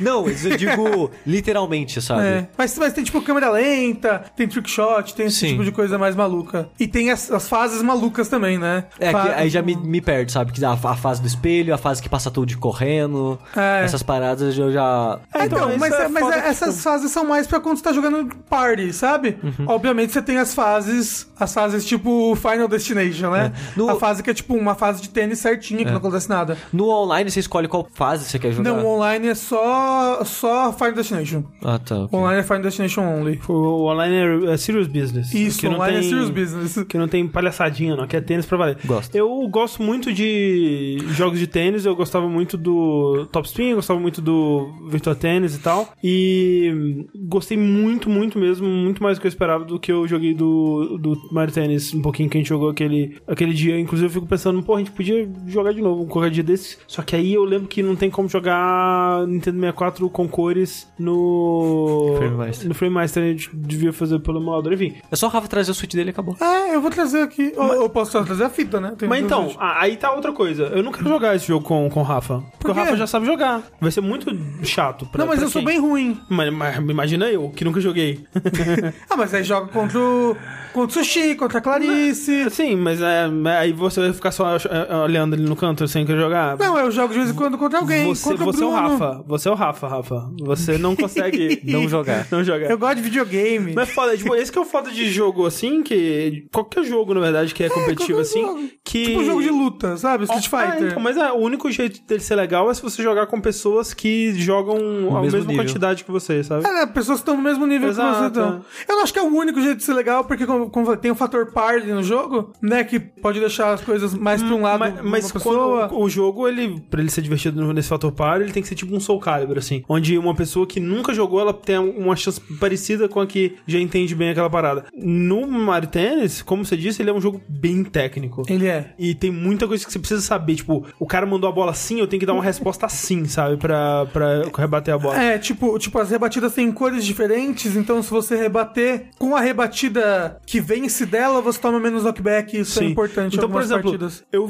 tenho muita vontade de jogar esse jogo, mas eu não tenho nenhuma vontade de jogar contra outras pessoas. Tipo, não teria nenhuma vontade de jogar online, não teria nenhuma vontade de jogar é, fora do modo adventure, que, como você disse, são mais essas coisas específicas e. e, é, É, Ele tá, vai, vai te ensinar todos esses tipos de tiros É, e, e no e- fim do, decorrer e é dele. curto, né? Como você disse. Não, é curto pra quem sabe jogar já tudo. Aham. Por exemplo, pra mim, eu tô demorando pra caramba, não terminei de zerar ainda. Mas você tá, tipo, tem alguma coisa que você tá tentando fazer que, tipo, é, basta passar e você tá tentando fazer 100%? Ou, Não, ou que- não, não. Tem coisas difíceis pra caramba Entendi, entendi. que são obrigatórias fazer. Difícil pra caramba pra mim. Como eu falei, o menino que tava lá em casa. Como eu falei, um amigo meu que já jogava Mario Tennis, já sabia todas as mecânicas. Pra ele passou de boa tudo. Ele pegou uma de vou fazer tudo aqui rapidinho. Eu não, não, não Sim, consigo. sim, entendi. Entendeu? É. Eu tô tendo que me esforçar pra passar das coisas. Eu queria muito que tivesse um- uma progressão que fosse um, um torneio de tênis. Eu só queria jogar tênis.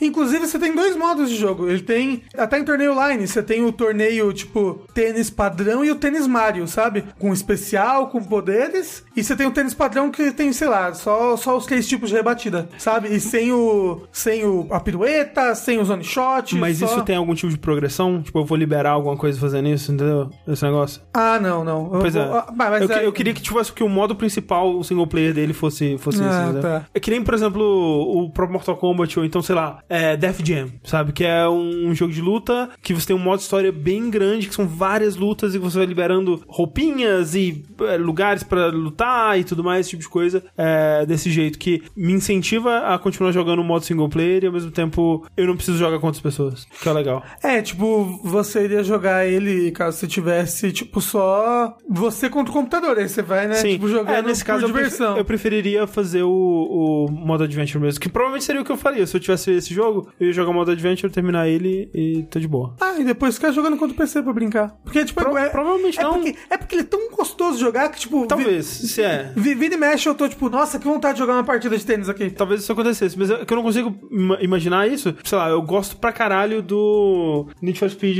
Hot Pursuit, sabe? Que é do, do PS3. Mas depois que eu terminei o modo história dele, fiz, peguei todas as medalhas de ouro em tudo, que é a progressão dele, eu não me pego, tipo, porra, uma corrida, hein? Vamos lá. Aí eu jogo uma corrida e termino. Mas que eu gosto pra caralho da mecânica dele, sabe? Aham. Ou Street Fighter mesmo. Não, não ah, vamos jogar É. uma luta. Não- isso não acontece comigo, estranhamente. Coisa da minha cabeça, eu acho. Problemas. Uma coisa que eles precisam dar uma atenção agora pro jogo É deixar ele bom. é balancear um pouco o, as classes de personagens. Que a classe de defesa, por enquanto, vejo muita gente reclamando que ela tá muito forte. Que ela é muito fácil de pegar a bola. Que é o que? O Aluigi e o Bowser Jr. É, eu vejo É, muita gente reclamando do Bowser Jr. É, o Bowser Jr. dizem que tá muito forte. Dito isso, eu vi muita gente co- competitiva que joga Mario, Mario Tennis competitivo falando besteira, não tá não. Só Vocês pra você que- aprender a jogar. É, contra. vocês Ah, que ainda não aprenderam a jogar. Saquei. Então, não sei. É o Bastion desse jogo aí. É, é, talvez. E tem o Aluigi, que não tem no Smash, mas tá aí.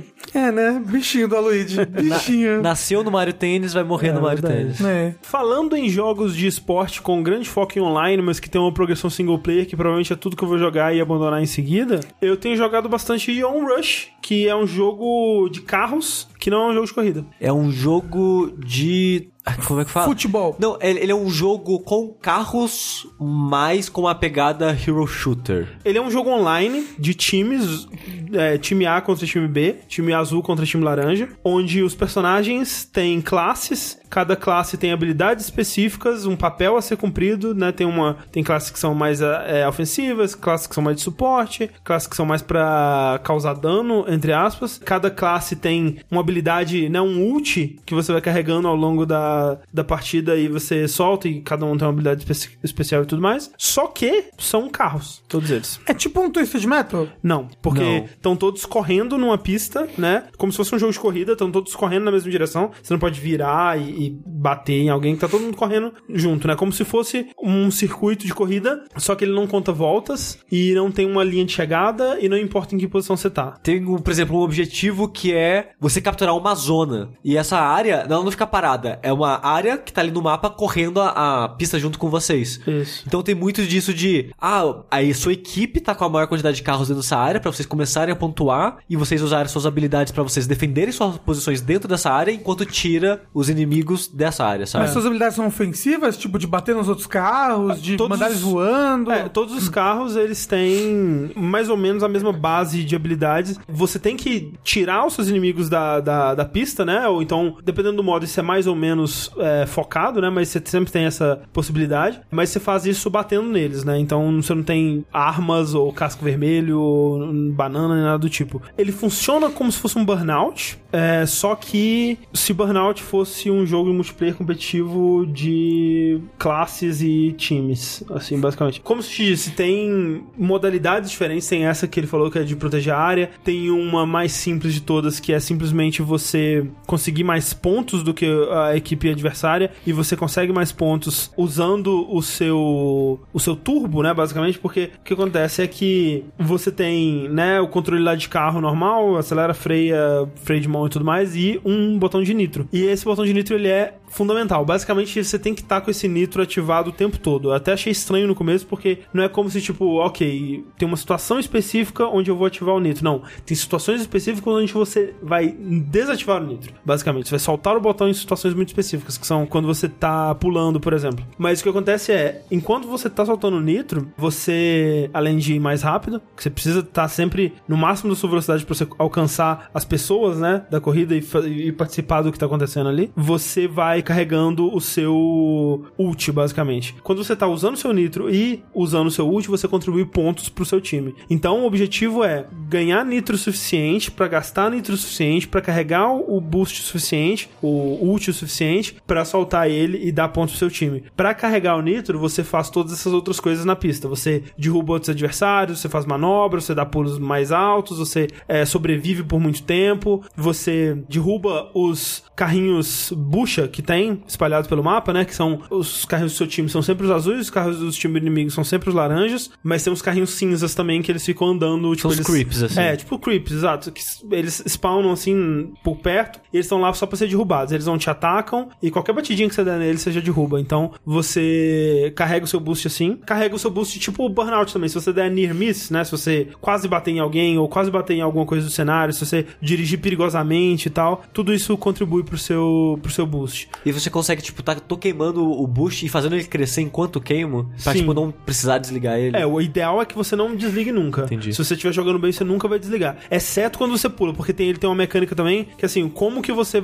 causa dano no seu inimigo, que é uma coisa, inclusive, que levei um tempo pra perceber como funciona, porque ele não funciona nesse aspecto como Burnout, que Burnout, tipo, o que ele determina qual carro vai causar dano no outro carro é meio que a velocidade, é o ângulo, é o jeito que você vai bater no carro, né? Tipo, se você estiver mais rápido, mesmo que você bater de frente com o carro, é, quem tiver mais rápido vai ganhar, né? Ou, ou, ou- ou o contrário, né? Tipo, se o carro bater na sua frente de ré, mas se ele tiver muito rápido, ele te tira da, da pista e coisas desse tipo. E aqui não, é muito específico. Tipo, se a frente do seu carro bater no inimigo, a frente do carro tira dano do inimigo. Não interessa se ele tá mais devagar que você. Tipo, se você vier muito rápido, bater com seu lado na frente do carro que tá bem lento, o carro que tá bem lento vai tirar dano de você. É tipo, é essa regra, sabe? E a outra regra é, o carro que tá de cima, a parte de baixo do carro, causa dano em quem tá embaixo. Tipo, se o seu carro cair em cima de um outro carro, o carro que tá embaixo ele é eliminado. Então, nos pulos, vira todo um, um- uma gamificação do pulo que eu achei muito legal, que é tipo, você não quer ser o primeiro a cair. Você tem que, você tem que demorar o máximo possível pra cair. Mas ao mesmo tempo, você tem que cair com força. Então, tem uma todo uma, um cálculo que você precisa fazer que é tipo, pulei. Quando eu pulo, eu solto o turbo, porque quando eu estiver segurando o turbo, eu caio mais rápido. Então eu solto pra ter bastante tempo no ar, pra esperar as outras pessoas caírem, e aí quando tiver alguém embaixo, eu seguro o turbo, que aí eu vou cair com tudo em cima daquele filho da puta. Inclusive,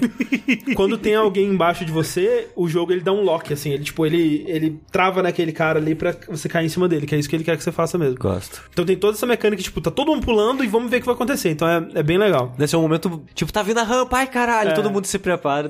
Parece ter, uma, parece ter uma dinâmica interessante. É bem legal. Então, ele vai gamificando esses momentos, assim, tipo, coisas que são de jogos de corrida, ele vai tentando colocar nesse esquema competitivo de, de combate, assim, que eu achei muito da hora. E aí, tem um outro modo também que você começa com a classe mais leve, e a cada vez que você é derrubado, você tem que trocar o seu carro pelo, por uma classe mais pesada, né? Até se chegar na última classe mais pesada e você não ter mais pra onde trocar. E aí o lance é que você tem que derrubar o time inimigo inteiro até eles não terem mais pra onde trocar e aí eles perdem, né? Quem esgotar as trocas antes perde. E é uma dinâmica interessante porque se o cara foi derrubado, né? Ele são as classes que tem são é, duas motos que são as mais leves, aí tem dois carros normais assim, que são um pouco mais pesados, aí tem dois muscle cars que são mais pesados e por último dois jeeps assim, que são os carros maiores, mais agressivos assim, mais difíceis de derrubar. Então a dinâmica é, se o cara foi, ele era uma moto, ele foi derrubado, ele é mais pesado, então ele é mais difícil que as motos derrubem ele. Então ele provavelmente vai derrubar mais motos e essas motos vão ficando mais. Então quanto mais o cara foi derrubado, mais difícil ele é de tirar, mas ao mesmo tempo mais perto de perder ele, tá? Então é uma dinâmica interessante também. Mas de modo geral, você pode escolher a classe que você quiser e tem toda aquela coisa tipo Overwatch de você ver quantos carros dessa classe tem no seu time, como que eu vou poder ajudar o meu time com o carro que eu escolher, porque tem carro de suporte, tem carro que se você estiver perto dos seus aliados, você dá um escudo para eles ou o seu ult, quando você ativa ele, você dá nitro para todo mundo que tá em volta, ou o seu ult drena o nitro dos inimigos que estão em volta. Tem ult que é simplesmente você sai correndo e você destrói quem tiver na sua frente. Tem ult que você cria uma, uma, uma trilha de luz por onde você passa, que vai levantando barreirinhas que o inimigo vai passando e vai desacelerando ele. Tem uma variedade muito grande de habilidades, assim, de utilidades para essas habilidades, que é bem legal. E elas estão atreladas a personagens, A carros, tipo, você tem o personagem também. tipo um Capitão Falcon. É, só que eles não são tão personagens super desenvolvidos assim. São,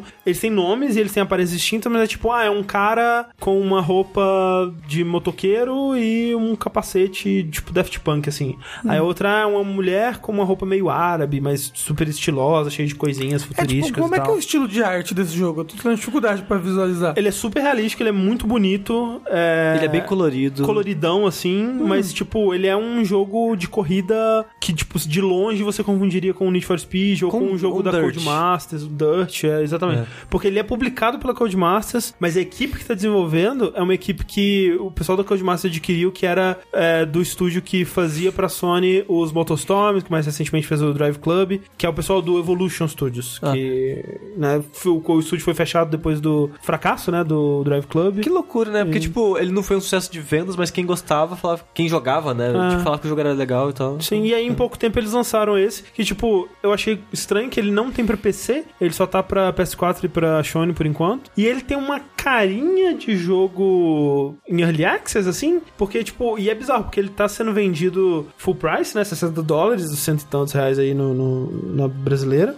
É, mas, por exemplo, ele ainda não tem partidas ranked, tipo, tá lá coming soon, assim, tipo, em breve. Parece que, eu não sei se vai ser esse o caso, mas ele parece aquele tipo de jogo que ele vai ser melhorado e coisas, conteúdos vão ser adicionados ao longo do tempo. Sim, ah, Porque, o Overwatch foi assim também. É, também. Assim, tipo. Overwatch não sou bem completo, mas, por exemplo, não tinha ranked.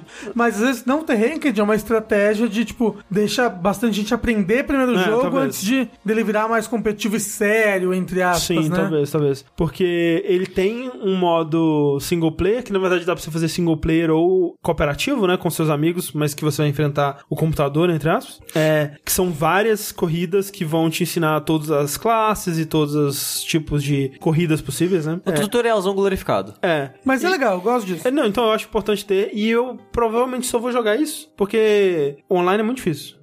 As pessoas jogam muito bem. Não, não, não gosto. Overwatch podia ter um negócio desse. Um tutorialzão glorificado. Podia. Eu provavelmente jogaria mais. Umas historinhas de cada um dos personagens, tem que Sim. aprender as mecânicas deles. Que eles tão, são muito diferentes entre si. Seria legal. Sim. Então, assim, é um jogo muito diferente, sabe? Não, é, não parece com nada que eu já joguei, assim. Eu não sei se existe nada parecido. Os caras, eles pegaram uma coisa meio esportes, assim, meio jogo de tiro competitivo e aplicaram pra, pra carros. Achei bem curioso. É. Eu não cheguei a jogar, mas do que eu assisti, ele pareceu bem interessante. É. F- Fiquei triste que você falou que ele é bem realista, louco. Bem realistão. É, tipo, ele é... Visualmente, mas na parte de jogar é bem arcade. Ah, É, sim, eu, quando eu digo realista, ele quer, tipo, o gráfico dele é. mas é, os carros não, não são loucões, assim? São uns carros super colorido carro, mas carro, sabe? tipo, tem motos e, e carros. Não, é tipo o Twisted Metal. Tinha um, Não, os caras não, era não, carro, não. mas É, era. Assim, eles não são carros que existem, mas são baseados em carros É, que não tem o existem. carro de sorvete, não tem um cara que ele tá com os braços no pneu, não tem umas loucuras assim.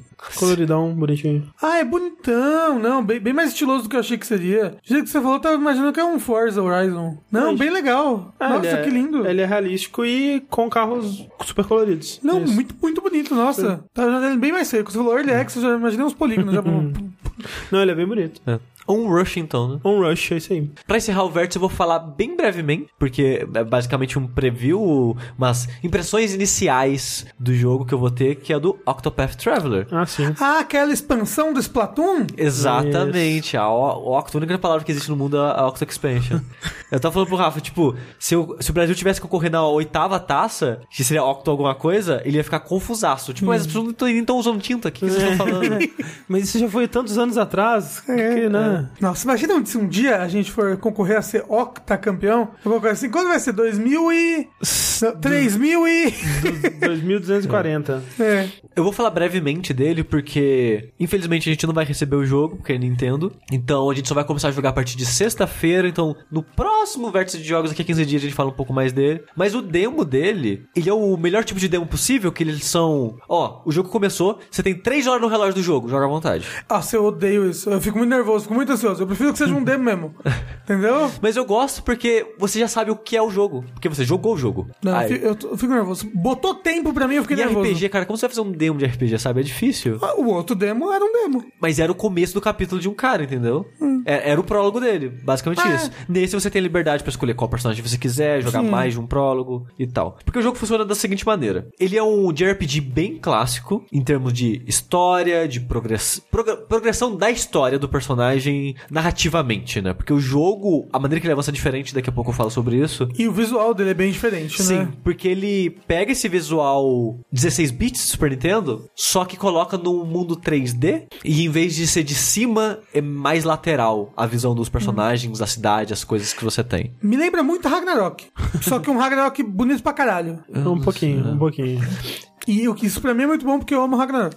A perspectiva lateral, pra ficar fácil de visualizar pra quem não viu o jogo, lembra mais o ângulo de combate de Final Fantasy antigo. Tipo, o combate de Final Fantasy VI é o jogo inteiro naquele ângulo, digamos Sim. assim. E o jogo em área aberta é lindo. A, a maneira de. Ele tem iluminação realística, então a maneira que ela funciona nos pixels e reflete é, é muito bem feito, é muito legal. Em área fechada eu já achei feinho, porque parece um diorama, sabe? Porque não, não, não tem a parede que você tá vendo, só tem três, né? Tem as laterais e a parede do fundo. E parece uma caixa de sapato com coisa enfeitada em volta, sabe? É, até, até pelo jeito que ele faz a profundidade de campo, que é tipo, o que tá um pouquinho atrás de você já fica super borrado, assim, então dá aquela impressão de que é algo pequenininho sendo filmado, assim, com a- uma lente. Exato. Então, Ah, é- eu achei que dá, dá um charminho de brinquedo, não sei. É, sim, então, um mas eu disso. acho estranho isso, ah, porque... eu achei bonitinho. Porque é um choque muito grande dos dois, das duas perspectivas, de campo aberto e lugar fechado. Tanto que, acho lá, do que eu joguei, das três horas que eu joguei do jogo, 80% foi em lugar aberto. Então eles, eles tentam evitar lugar fechado, talvez porque não funciona muito bem mesmo. sobre o visual, eu gosto muito do que eles estão fazendo e eu acho que é uma das coisas legais, assim, que... É uma das coisas que mais puxa assim pro jogo, Sim, né? total. Só que, assim, eu não sei se seria possível, mas me incomoda o fato de que os pixels, eles não são aqueles pixels super crocantes, assim, eles são meio borradinhos, assim, e eu não sei se é por causa da, de como eles estão usando na engine e tal, não teria como deixar eles super crocantes, qual que é a palavra? Eu não sei, a palavra que É mais definido, né? Você vê... mais definido, menos borrado, menos borrado. É.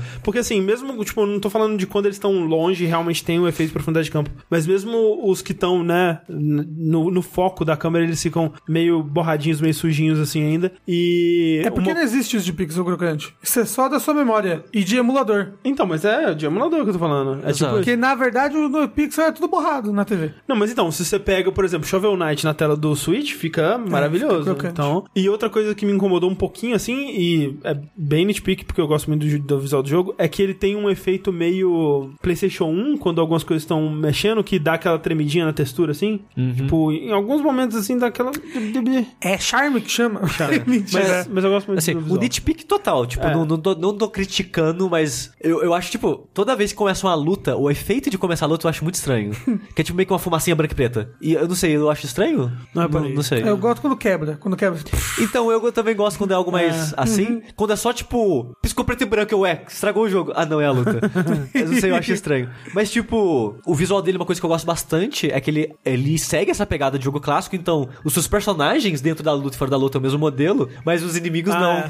Então, às vezes, você tá falando com o NPC, que ele é uma pessoa normal, você vai enfrentar ela, ela vai ver uma pessoa gigantesca É. na, na tela. É muito Final Fantasy, né? É muito Final Fantasy, mas eu acho isso muito legal, sabe? Quando a Square anunciou que abriu o estúdio Tokyo RPG Factory, que é trabalhar em jogos de menor escala, mais, né, nostálgicos de JRPG, essas coisas, era mais isso do que eu esperava, sabe? Porque eu até achei legal a Yansa Tsuna, mas eu sentia que não agregava muito, sabe? Era muito, vamos se inspirar, mas só isso, sabe? A gente vai viver só das inspirações mesmo. E esse jogo eu sinto que ele, obviamente, faz muita referência, ele é muito de RPG clássico, mas o que ele faz no combate dele, ele mudou como funciona um combate de RPG, sabe? Ele é em turno, mas é muito dinâmico, eu acho que ele é muito rápido, é tático, é interessante. Porque você vai ter lá seu grupo, eventualmente, de quatro personagens e vai agir em turno. Só que não tem aquelas barras de ação do Final Fantasy, né? Em turno mesmo. Tanto que no topo da tela tem a lista de quem vai agir nesse turno e a lista de quem vai agir no próximo turno, né? Você já consegue ver o, o turno atual e o próximo. E ele tem muito disso de você brincar com as ordens do turno, tipo, de impedir o cara de agir e coisas do tipo. Me lembra um pouco o Persona, né? Sim, só que um pouco mais complicado e difícil, eu diria, porque a persona, tipo, você usa uma vez a fraqueza do inimigo, ele cai no chão. Se todo mundo cai no chão, você dá um ataque forte em todo Sim, mundo, sim. e a maioria das vezes você acaba, encerra a luta ali. Nesse jogo, todo inimigo tem várias fraquezas, às vezes três, às vezes cinco. Você vai descobrindo com o tempo, experimentando, né? E assim que você descobre, o jogo deixa marcado pra sempre, ele é debaixo do inimigo. Só que, às vezes, pra você quebrar, né, o termo que o jogo usa, né, pra quando você tira a defesa do Que aí inimigo. deixa o inimigo tontinho, assim, por um turno. Exato. Você, às vezes o inimigo tem um, um escudo com número, né? Então você tem que usar X vezes, que é o número desse escudo, a fraqueza do inimigo. Então não é só usar uma vez e acabou a luta. Tem muito de. Tem dois inimigos nessa luta, ou às vezes três. Aí você olha na lista de ação, ok, eu só consigo impedir a ação de um cara esse turno, os outros dois vão agir. Quem eu vou impedir, sabe? Tem muito dessa parte tática de quem você vai impedir, ou às vezes, tipo, um cara já agiu, outros dois não. Ah, eu vou impedir a ação de um desses dois, porque vai impedir esse turno e o próximo. Então tem essa parte tática, eu achei bem interessante e bem divertido. Uma coisa que no demo inicial eu achei interessante, mas um pouco frustrante, é que ele era bem difícil. O primeiro demo era bem difícil. Você só jogava com um personagem e direto vinha dois, três Qual inimigos. personagem? É o guerreiro padrão. Ok. Um cara que é tipo um cavaleiro. E eu achava muito difícil, porque você só consegue impedir um cara de agir, os outros dois vão agir. Então você sempre terminava a luta quase morrendo. E eu tava achando muito difícil essa dinâmica. Agora, no demo, que eu imagino que vai ser o ritmo do jogo final, É, ele já é o jogo final, na verdade, né? É. Ele só tá travado. Exato. Em três horas. você é mais balanceado. Tipo, você tá sozinho, é só o inimigo, às vezes dois, mas a maioria das vezes é um. Se tá com dois, começa a vir dois, três. Tá com três, vem três, quatro. Então tá ficando mais interessante. Eu tô, eu tô me divertindo bem mais agora que eu tô vendo o jogo completo do que naquele demo inicial. Tanto que o jogo evoluiu, evoluiu muito, né? Desde aquele primeiro demo, sei lá, há mais de um ano atrás. É, mais de um ano atrás. Eles fizeram várias enquetes de com, pra, com quem jogou, pra É, ter feedback. é, Eles estão atendendo bastante feedback, né? Bem legal. Sim. E a parte de jogar do jogo, eu tô achando uma delícia o combate do jogo. Os efeitos visuais, a trilha sonora, as decisões, como os personagens são bem diferentes entre si, isso eu tô achando muito foda, porque até onde eu joguei eu peguei três personagens: uma clériga, uma caçadora e um professor de faculdade, que é tipo um É, foi- pesquisador. O Scholar. É, só que ele é um mago de ataque, no final das contas. Sim, foi esse com quem eu joguei. A clériga e o mago, eles são mais tradicionais, né? É White Mage e Black Mage. Só que a caçadora, por exemplo, ela tem a habilidade de capturar monstros e usar esses monstros na luta. Além de skills que gastam SP e tal. Aí como é que funciona? Você dá uns, uns ataques nos inimigos, aí se você tentar capturar ele, mostra a porcentagem, essa é a sua chance. Se você capturar, aquele monstro vai ser meio que um ataque seu. Cada um vai ter, tipo, intensidade, força diferente, que o jogo avisa, tipo, ah, esse jogo ele tem nível de 1 a 10, com um símbolozinho que o jogo tem lá, que determina a força. Tem funções diferentes, às vezes o ataque desse inimigo vai dar stun, vai dar. deixar ele cego e vai errar mais. E tem também número de uso, às vezes vai ser 4 usos, vai ser 5, vai ser 6. Porque não gasta mana, mas é limitado. Então, eu acho muito interessante essa dinâmica, porque ela tem duas armas. Todos os personagens eventualmente vão ter duas armas, né? Que são as fraquezas, né? Como o jogo é muito focado nisso, seus personagens você sempre vai dar uma grande ramificação de possibilidades pra você, né? Então, a caçadora ela usa machado e arco. Então ela tem dano de arco, e não é perfuração, é arco mesmo e o machado. Só que se aparece um inimigo que é fraco a espada ou faca ou cajado, você pode ter um inimigo capturado que esse inimigo usa essas armas e causa esse tipo de dano, né? Então tem uma ramificação bem grande de possibilidades e a maneira que ela funciona, tipo, ah, eu vou capturar esse monstro e ganhar menos experiência, porque você ganha menos experiência em capturar, porque é é mais fácil capturar do que matar, mas eu vou ter mais ferramenta num chefe, numa luta mais difícil e tal. E outra mecânica que eu acho bem interessante é a de charge, que toda vez que você age, termina o seu turno, você ganha um ponto de charge. Na verdade, toda vez que começa o seu turno, você ganha um ponto de charge. O que, que você faz? Cada vez que você gasta um ponto de charge, você ou potencializa uma ação, ou você pode agir de novo. Por exemplo, se eu usar 3 charge, que é o máximo, eu tenho minha ação, ação base, mais 3 do charge. Então eu dou 4 ataques normais. É só um ataque. 4 ataques seguidos. Se foi magia da clériga, por exemplo, ou a de ofensiva do mago, em vez de usar 4 vezes a magia, é um hit só, só que 4 ou mais vezes mais forte. Que é tipo, se eu usou uma vez, causou 60. Se eu usou 4, é 400, sabe? Então é, é mais do que só 4 vezes. A desvantagem é que, tipo, 4 ataques seguidos é 4 vezes que você tira o escudo daquele inimigo. Uma magia 4 vezes é só uma magia, mas vai gastar mana só de uma magia, sabe? Então ele tem esses balanceamentos da maneira que o charge funciona. E a maneira que você. A, a hora que você vai usar o charge também. Exato, Né? porque quando você dá break no inimigo, né, você quebra esse escudo dele, ele toma mais dano. Então a dinâmica acaba com o chefe, principalmente, inimigos mais fortes, é muito quebra a defesa, o próximo inimigo vai dar um ataque que vai gastar todas, as- tudo dele. Vai ser uma magia forte, usando todos os charges possíveis e tal. Porque assim que você usa um charge, o próximo turno você não ganha. É. Então tem que ser bem pensado. E os chefes, todos que eu enfrentei até agora, né? Os três que são dos prólogos dos três personagens que eu joguei, tem momentos que, tipo, tá carregando um ataque muito forte, próximo turno vai ser esse ataque foda. Como que você impede? Quebrando o escudo dele, impedindo ele de agir. Então tem essa parte mais tática de, ok, eu vou tirar três escudos do chefe, todos tinham seis, e vou deixar esses três aí. Assim que ele carregar o ataque, quebra o escudo com um, os outros dois vão gastar tudo possível pra causar muito dano. Essa dinâmica eu tô achando muito interessante de você descobrir, brincar, investir. E eu tô curioso pra ver os outros cinco personagens, né? Isso. Porque, tipo, tem um apotecário. Como que joga com um apotecário, sabe? Sim, é bem curioso. Pô, eu escolhi o, o professor justamente porque me pareceu, tipo, cara, que curioso. Vamos ver como é que é um RPG quando você joga com um professor, sabe? Que ah, ele te dá um pouquinho da, da, do perfil da, da- do, personagem, né? Escrito ali quando você vai escolher. E um pouco do, do que, que vai ser a história inicial dele, assim. É tipo, ah, é o professor aqui em busca do conhecimento e tudo mais. Aí um livro raro lá foi roubado. Tipo, ó, tô curioso pra ver como é que é isso. Mas como é que funciona? Tipo, você joga o prólogo e depois esses personagens eles vão se encontrando? Então, aí é a parte que me decepcionou do jogo, mas antes disso, só rapidinho antes que eu esqueça, os personagens, além de ações diferentes no combate, eles têm ações fora do combate. Isso, é. A clériga, ela não é só um white mage normal, porque eu lembrei de um detalhe. Ela tem uma habilidade summon, só que ela não invoca, tipo, o Ift Shiva, ela invoca um civil. É, é. E é muito bom porque, tipo, é assim, ela é uma clériga, uma pessoa de fé e tal, e as pessoas te seguem porque você é uma pessoa que passa inspiração pra elas. Então você chega no cara da cidade, usa a habilidade de campo, né, digamos assim, dela, e dependendo do seu nível, né, que é o, é que o, o, ti- o que te impede de chamar uma pessoa mega foda é o seu level. Então você chega no civil e fala, ou, bora na aventura? Cara, bora. Aí é isso, essa pessoa tá te seguindo, e você tem X uso da habilidade dela, quando você invoca ela na luta, você gasta, né, uma utilidade, só que essa pessoa vai ficar, tipo, uns 3, 4 turnos do seu lado, tomando dano por você, usando habilidades além de você. Então é como se tivesse uma pessoa a mais no seu grupo. Sim. É tipo, não é muito forte, mas eu achei uma ideia muito interessante. Tipo, você chama um civil pro meio da porrada. O professor, ele tem uma, uma parada que parece uma habilidade que eu tenho no RPG que a gente tá jogando com o Tengu, no RPG de mesa, que, tipo, ele pode olhar pra uma pessoa e meio que saber qual que é dessa pessoa. Tipo, ele descobre alguma coisa sobre essa pessoa, ele Sim. É investiga tipo a pessoa. uma análise do Sherlock, assim. É. Do, do- desse filme recente do Sherlock. Sim. Isso. Aí, na história dele, né, você usa pra descobrir um mistério. É, tem tipo uma investigaçãozinha de, de um roubo de um livro Sim. e tal. A primeira é bem tutorialzão, né? Pra É. você aprender como funciona. Mas se, você pode fazer isso com várias pessoas da cidade, né? Não é todo mundo que pode conversar, mas com quem você pode, você pode usar essa habilidade. E você aprende sobre aquela pessoa. Às vezes você descobre um local de um item escondido no cenário. E às vezes é algo que vai agregar em outra informação depois. É, eu tô achando bem interessante essa dinâmica de habilidades fora da luta. É, a caçadora, ela pode provocar pessoas na cidade pra sair na mão com ela. tipo, o ladrão você pode roubar item do inventário dos NPCs. O vendedor você pode comprar item do inventário dos NPCs. É, é basicamente toda classe tem um, um, um lado mais positivo e um negativo, né? Tipo, o cavaleiro, ele chama pra um duelo, a caçadora provoca, o ladrão rouba, o vendedor compra, né? Então, todos os NPCs vão ter essa.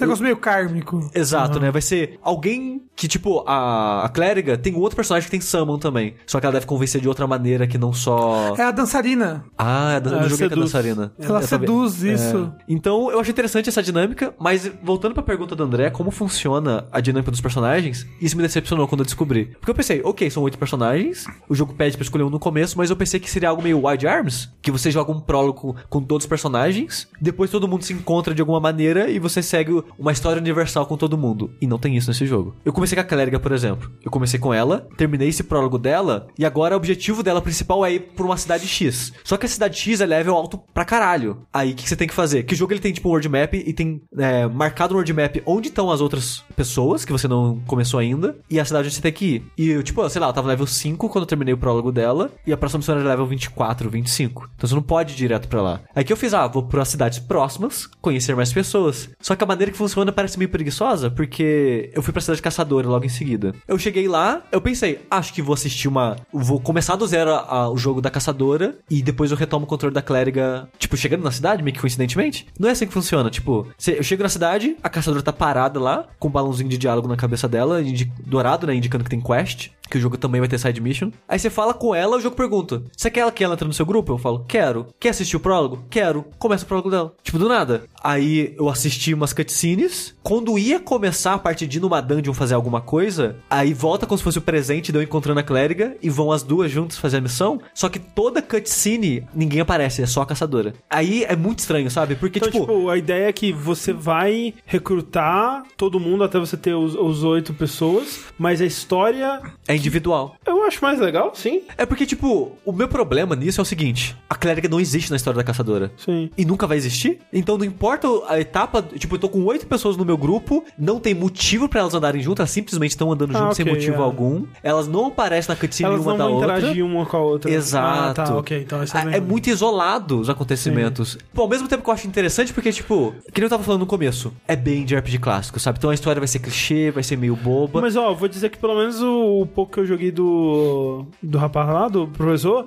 é uma história, né, bem previsível assim, mas ela é mais bem escrita do que a, a maioria. Exatamente, isso que eu ia falar. Ela é clichê de propósito. Uhum. Não é que ela é clichê porque não sabe escrever diferente e tal. Ela é clichê porque ela quer trazer esse- essa sensação de nostalgia e tal, mas é muito bem escrita.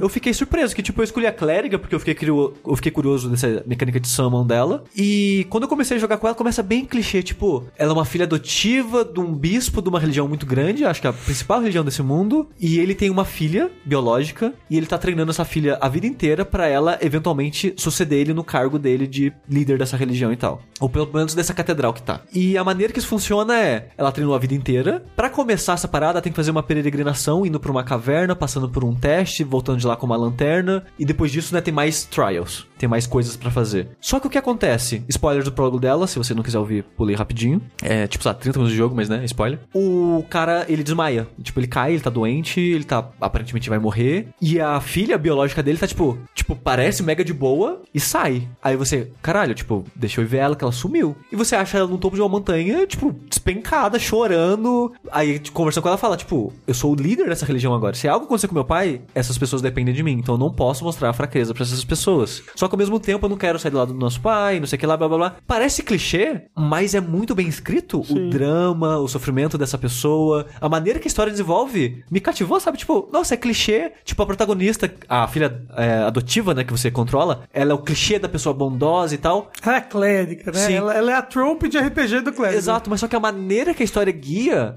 é intrigante, é- ela, ela é instigante, sabe? Você vai e você compra a história. É, então, tipo, o que eu sinto é que a maioria desses RPGs, assim, mesmo mesmo os que eventualmente te fisgam e que, um, vamos dizer, um Ninokuni assim da vida, né? Eventualmente, tipo, a história dele pode ficar interessante ou não, né? Não sei.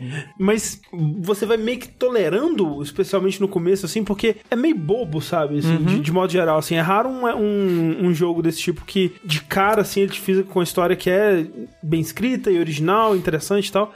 E nesse, por mais que não seja, né? Como você disse, não é super original, nem fugindo aos clichês, mas ele me fisgou, tipo, desde o começo com o, o, o rapaz lá, o professor. Então, É, e, eu- e eu. Quando eu vi que você começou por ele, que você jogou no, no meu Switch, depois eu peguei de volta pra jogar um pouco de Hollow Knight, e eu vi que você tava jogando com ele, eu fiquei, putz, será que o André não jogou as três horas porque ele tava achando chato? Porque das três histórias eu achei a, dele a menos interessante, eu acho. Ah. Aí eu fiquei com medo, mas é, você aparentemente achou Sim, interessante. sim, eu tô. eu, E- tipo, eu não... Porque quando você fala assim, ah, é um jogo. É um, é um jogo tipo de RPG antigo que vai fazer homenagem, né, que esses jogos e vai ser uma coisa mais nostálgica, assim. Não me- inicialmente não me interessa muito, porque. Eu também, inicialmente não me interessa muito. Porque, tipo, eu gosto, né, de, tipo, sei lá, Final Fantasy VI, Final Fantasy IV e tal, mas não, eu não tenho nostalgia por esses jogos, então a parte nostálgica não me pegaria e ele teria que me conquistar pela mecânica e tal, e eu acho difícil, sabe, hoje em dia um, jo um jogo de RPG em turno, assim, me conquistar pela mecânica, É, Persona eu acho excelente o combate dele. mas ele é sabe? uma exceção, né? Sim, É, infel- é, infelizmente é uma exceção. Tipo, o Aien Setsuna, por exemplo, né, que, eu, que Aham. eu citei mais cedo, ele tenta dar uma revitalizada, mas é tão simples o que ele faz, sabe? Que, tipo, que até o, só o charge desse jogo já é mais do que eles fazem. Só que além do charge, tem cada personagem é mega único, tem as habilidades fora do combate, dentro do combate tem um esquema de break. Então, tipo, ele acrescenta um milhão de camadas, e camadas o suficiente pra ser divertido, rápido, e o sistema de turno fazer sentido, sabe? Porque, ah, não é turno por limitação, que, como era antigamente. Sim. É tudo Não, por é- estratégia. É turno por estratégia, exatamente. E... O que falta nesse jogo só é o que tinha no Brave Default, que era o botão pra acelerar algumas coisas. É, eu acho que seria legal. Tipo, porcentagem de Random Battle também seria interessante, que nem o Brave Default Ah. faz. Ah, ok. Mas eu acho que os dois inovam em maneiras diferentes, sabe? Sim, sim. Em termos de combate, eu acho o combate do Octopath mais interessante. Ah, sim, eu também. Mas aí, eu tô achando o combate interessante. As três histórias que eu vi, eu achei bem escrito, achei gostosas de acompanhar, porque as cutscenes são longas, mas são gostosas de acompanhar. É, tipo, isso é uma coisa. Ah, Nessa do, do, do professor, por exemplo, sei lá, umas meia hora de cutscene antes de você começar a jogar pra valer mesmo. Sim, sim, é bastante cutscene. Os três personagens que eu joguei até agora. Mas cu- cutscene interessante, eu não tava Ah. achando maçante nem nada. É, não tava tipo, ai caralho, combate logo, pelo amor de Deus. Não, só tava, tava gostando, tava curtindo. Só que essa, a ideia das 18 histórias separadas e a maneira que ela tá sendo implementada me decepciona um pouco. Eu quero jogar o jogo, eu pretendo terminar ele. E, tipo, se eu continuar gostando do jeito que eu tô, é, eu quero fazer um vídeo eventualmente dele. É, tipo, mas... como o que eu chutava que fosse rolar. Que, tipo, você escolheu um personagem e eventualmente você ia encontrar os outros. E realmente o que eu tava esperando que fosse acontecer é isso: que, tipo, seria uma história principal pra cada personagem. Uhum. Mas que, de alguma forma. Ia, Os aos outros- poucos ia casando. É, ia, ia encontrar. É, a gente não sabe quantas horas vai ter esse JRPG aí, né? Eu acho que. é, Eu não sei, eu não saberia dizer, porque, tipo, o mundo parece pequeno, que ele não tem world map pra você andar. É sempre aquela visão lateral o tempo todo. Então, quando você tá fora da cidade, você tá andando meio que em áreas rurais, digamos assim, é a mesmo esquema. Então, você se mover pra uma cidade pra outra é bem rápido. Você tem fast travel de cidade pra cidade. Você não é obrigatório liberar todos os personagens do jogo. É, o jogo só vai ficar mais difícil se você fizer isso, né? Porque o primeiro personagem que eu peguei, eu terminei ele level 5. Aí quando aparece né, no world map o local das outras pessoas, tá lá. Ah, essa pessoa tá aqui e o level sugerido é 5. Porque ela fica mais difícil, né? Agora que você tem duas pessoas. E quando eu fui pegar o terceiro, era level 7. E o capítulo 2 da caçadora, em vez de ser tipo 25, era tipo 29. Uhum. Então, cada personagem novo que você pegar, o nível das próximas missões vão ser cada vez mais difícil pra balancear e faz sentido. Então, se você quiser terminar mais rápido com menos personagem, acredito que vai ser viável também. Então, eles têm que escrever- uma história onde você não precisa de todo mundo. É, É, é tipo, Talvez já- eles estejam. É, tipo, é, é o dilema de você dar liberdade bastante, né? Tipo. Sim, e- eles tiveram que sacrificar coisas É. e eu, a princípio, eu fico triste, mas vai que no final a história dos oito são legais pra caralho. Ah, Se a história individual deles for legal, tipo, você vai ter que tolerar o fato de que esses outros personagens que são super legais por conta própria, no prólogo deles eles são super interessantes, de repente viraram Sim. só umas É. cascas sem tipo, personalidade. eu fico sonhando que eventualmente, tipo, o último capítulo de todo mundo é uma história junta, Ah, mas. Ta- Talvez tipo É. um, um Sonic Adventure 2. É, é- O último capítulo só desbloqueia você pegar os oito personagens. isso aí. É, mas aí é só um sonho meu no caso, né? Uhum. Mas do que eu joguei até agora eu tô achando interessante. O triste é que ele tá bem caro. Ele é um full price, né? Exatamente. Então, é que você vê um jogo desse e não pensa full price, sabe? Você não pensa Jura? 60 Ah, dólares. não, eu é. pensei que ele é. É porque É. eu vou comprar físico, eu já tô preparado. O Ayense Tsuna foi, sei lá, 30 dólares, é, eu sabe? chutaria 30, 40 dólares. Ah, mas eu acho. acho que a Ancient é um jogo, né, bem menor. Eu não sei. Eu não joguei esse inteiro ainda pra saber, sabe? Hum. Assim, quando eu olho pra Não, cara não, não, não, digo, dois, digo assim, não, menor de. Menor de orçamento. A Ancient é bem feio, gente. Mas, Mas, é, mas, é mas isso não quer dizer... só- Bem, não sei. Assim, é, tipo assim, esse jogo ele só é estiloso, assim. Ele, ah, tipo, eu não olho pra ele e penso, nossa, que jogo caro, sabe? Não, é. Muita essa iluminação hoje em dia já vem na engine, Hum. Não, sabe? não, nem digo da iluminação, sei lá, me parece um jogo É que- com mais não, trabalho Não, e. ele, é- sei ele é bonito, trabalho, ele é é. bonito por causa da iluminação. É, Se você tipo- desligar a iluminação, ele vira pixel art normal, sabe? É, ele é um jogo de pixel art com um, um twist. É. Mas assim, eu gostei bastante do que eu vi até agora. E se você tem Switch, baixa o demo, é às 3 horas do jogo normal, você não tá perdendo nada. Você pode usar o save e continuar, né? Quando comprar o jogo. É. Mas, se você não gosta de JRPG, provavelmente você não vai gostar, porque é bem JRPG. Que é um JRPG. É, se você já gosta, eu recomendo bastante que você tente. E agora, pra encerrar de vez, vamos para os lançamentos da semana que vem. Ai, meu Mais- Deus. A gente começa a semana que vem, então, dia 17 de julho, com Sonic Mania Plus.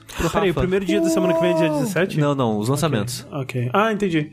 Qual, que- qual jogo que é esse? Sonic Mania Plus. Porra, no dia do meu aniversário, Sonic. Olha só. Olha, aniversário da nem sabia. Essas as pessoas que moram Essa junto. foi a deixa pra você, ó. É uma versão que vai sair junto com a versão física, que acrescenta remix de fases E e dois dois, personagens. personagens novos. É. Isso. Então ele Que vai é sair. tipo, é um castor e um Tatu bola. tatu bola. É, isso aí mesmo, é. Essa versão vai sair pra PC, PS4, Switch Shone, né? Pra tudo que já saiu o Sonic Mania. Também dia 17 de julho pra PC, PS4 Shone, Far Cry Lost on Mars, que é aqueles Ah, sim. tradição de ter os DLCs, né, viajados e Viajadão, tal. aham. É, Standalone, né, também. Exato. Nossa, eu nem sabia que ia lançar esse Far não vi em nenhum lugar. Também não, eu só vi quando tava vendo a Não, lista. eu, tipo, já, já tá anunciado desde o lançamento do 5, que Hum. vai ter um de Marte, vai ter um de, tipo, selva, sabe? Exploradores da selva da década de 20, assim, e um outro que é, tipo, um de terror, assim, uma coisa meio Hum. zumbi, sei lá. Ok. Acho legal que eles ficam brincando com gêneros assim. É, né? interessante. Também dia 17 de julho pra PC, PS4 e Shone, Mother Gunship, que é um jogo que eu coloquei mais na lista que ele não me interessa tanto, mas eu vi algumas pessoas empolgadas no Twitter, então eu coloquei, hum, talvez interessa mais pessoas, que ele é um roguelike em primeira pessoa, meio bullet hell. Me lembra muito, não sei se vocês conhecem, aquele Tower of Guns, N-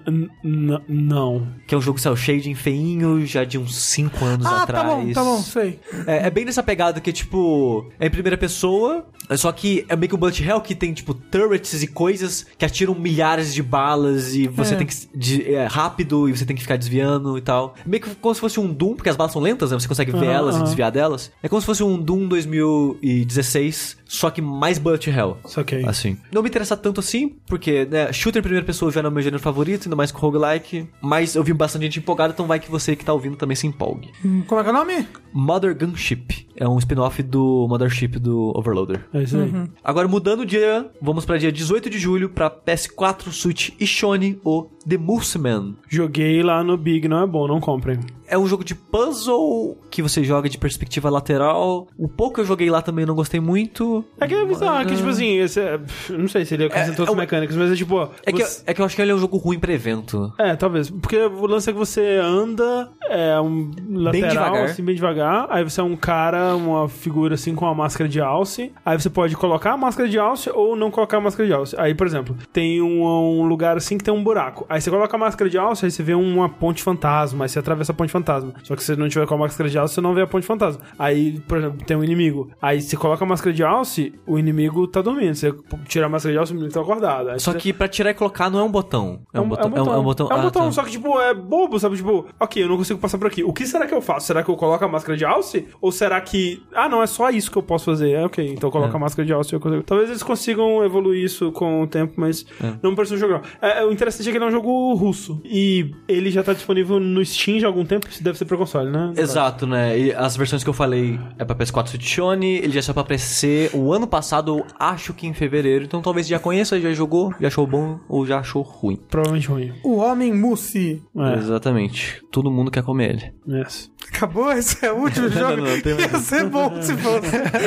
Silêncio. Aí põe 10 minutos de silêncio e aí A o piada sem riso e acaba.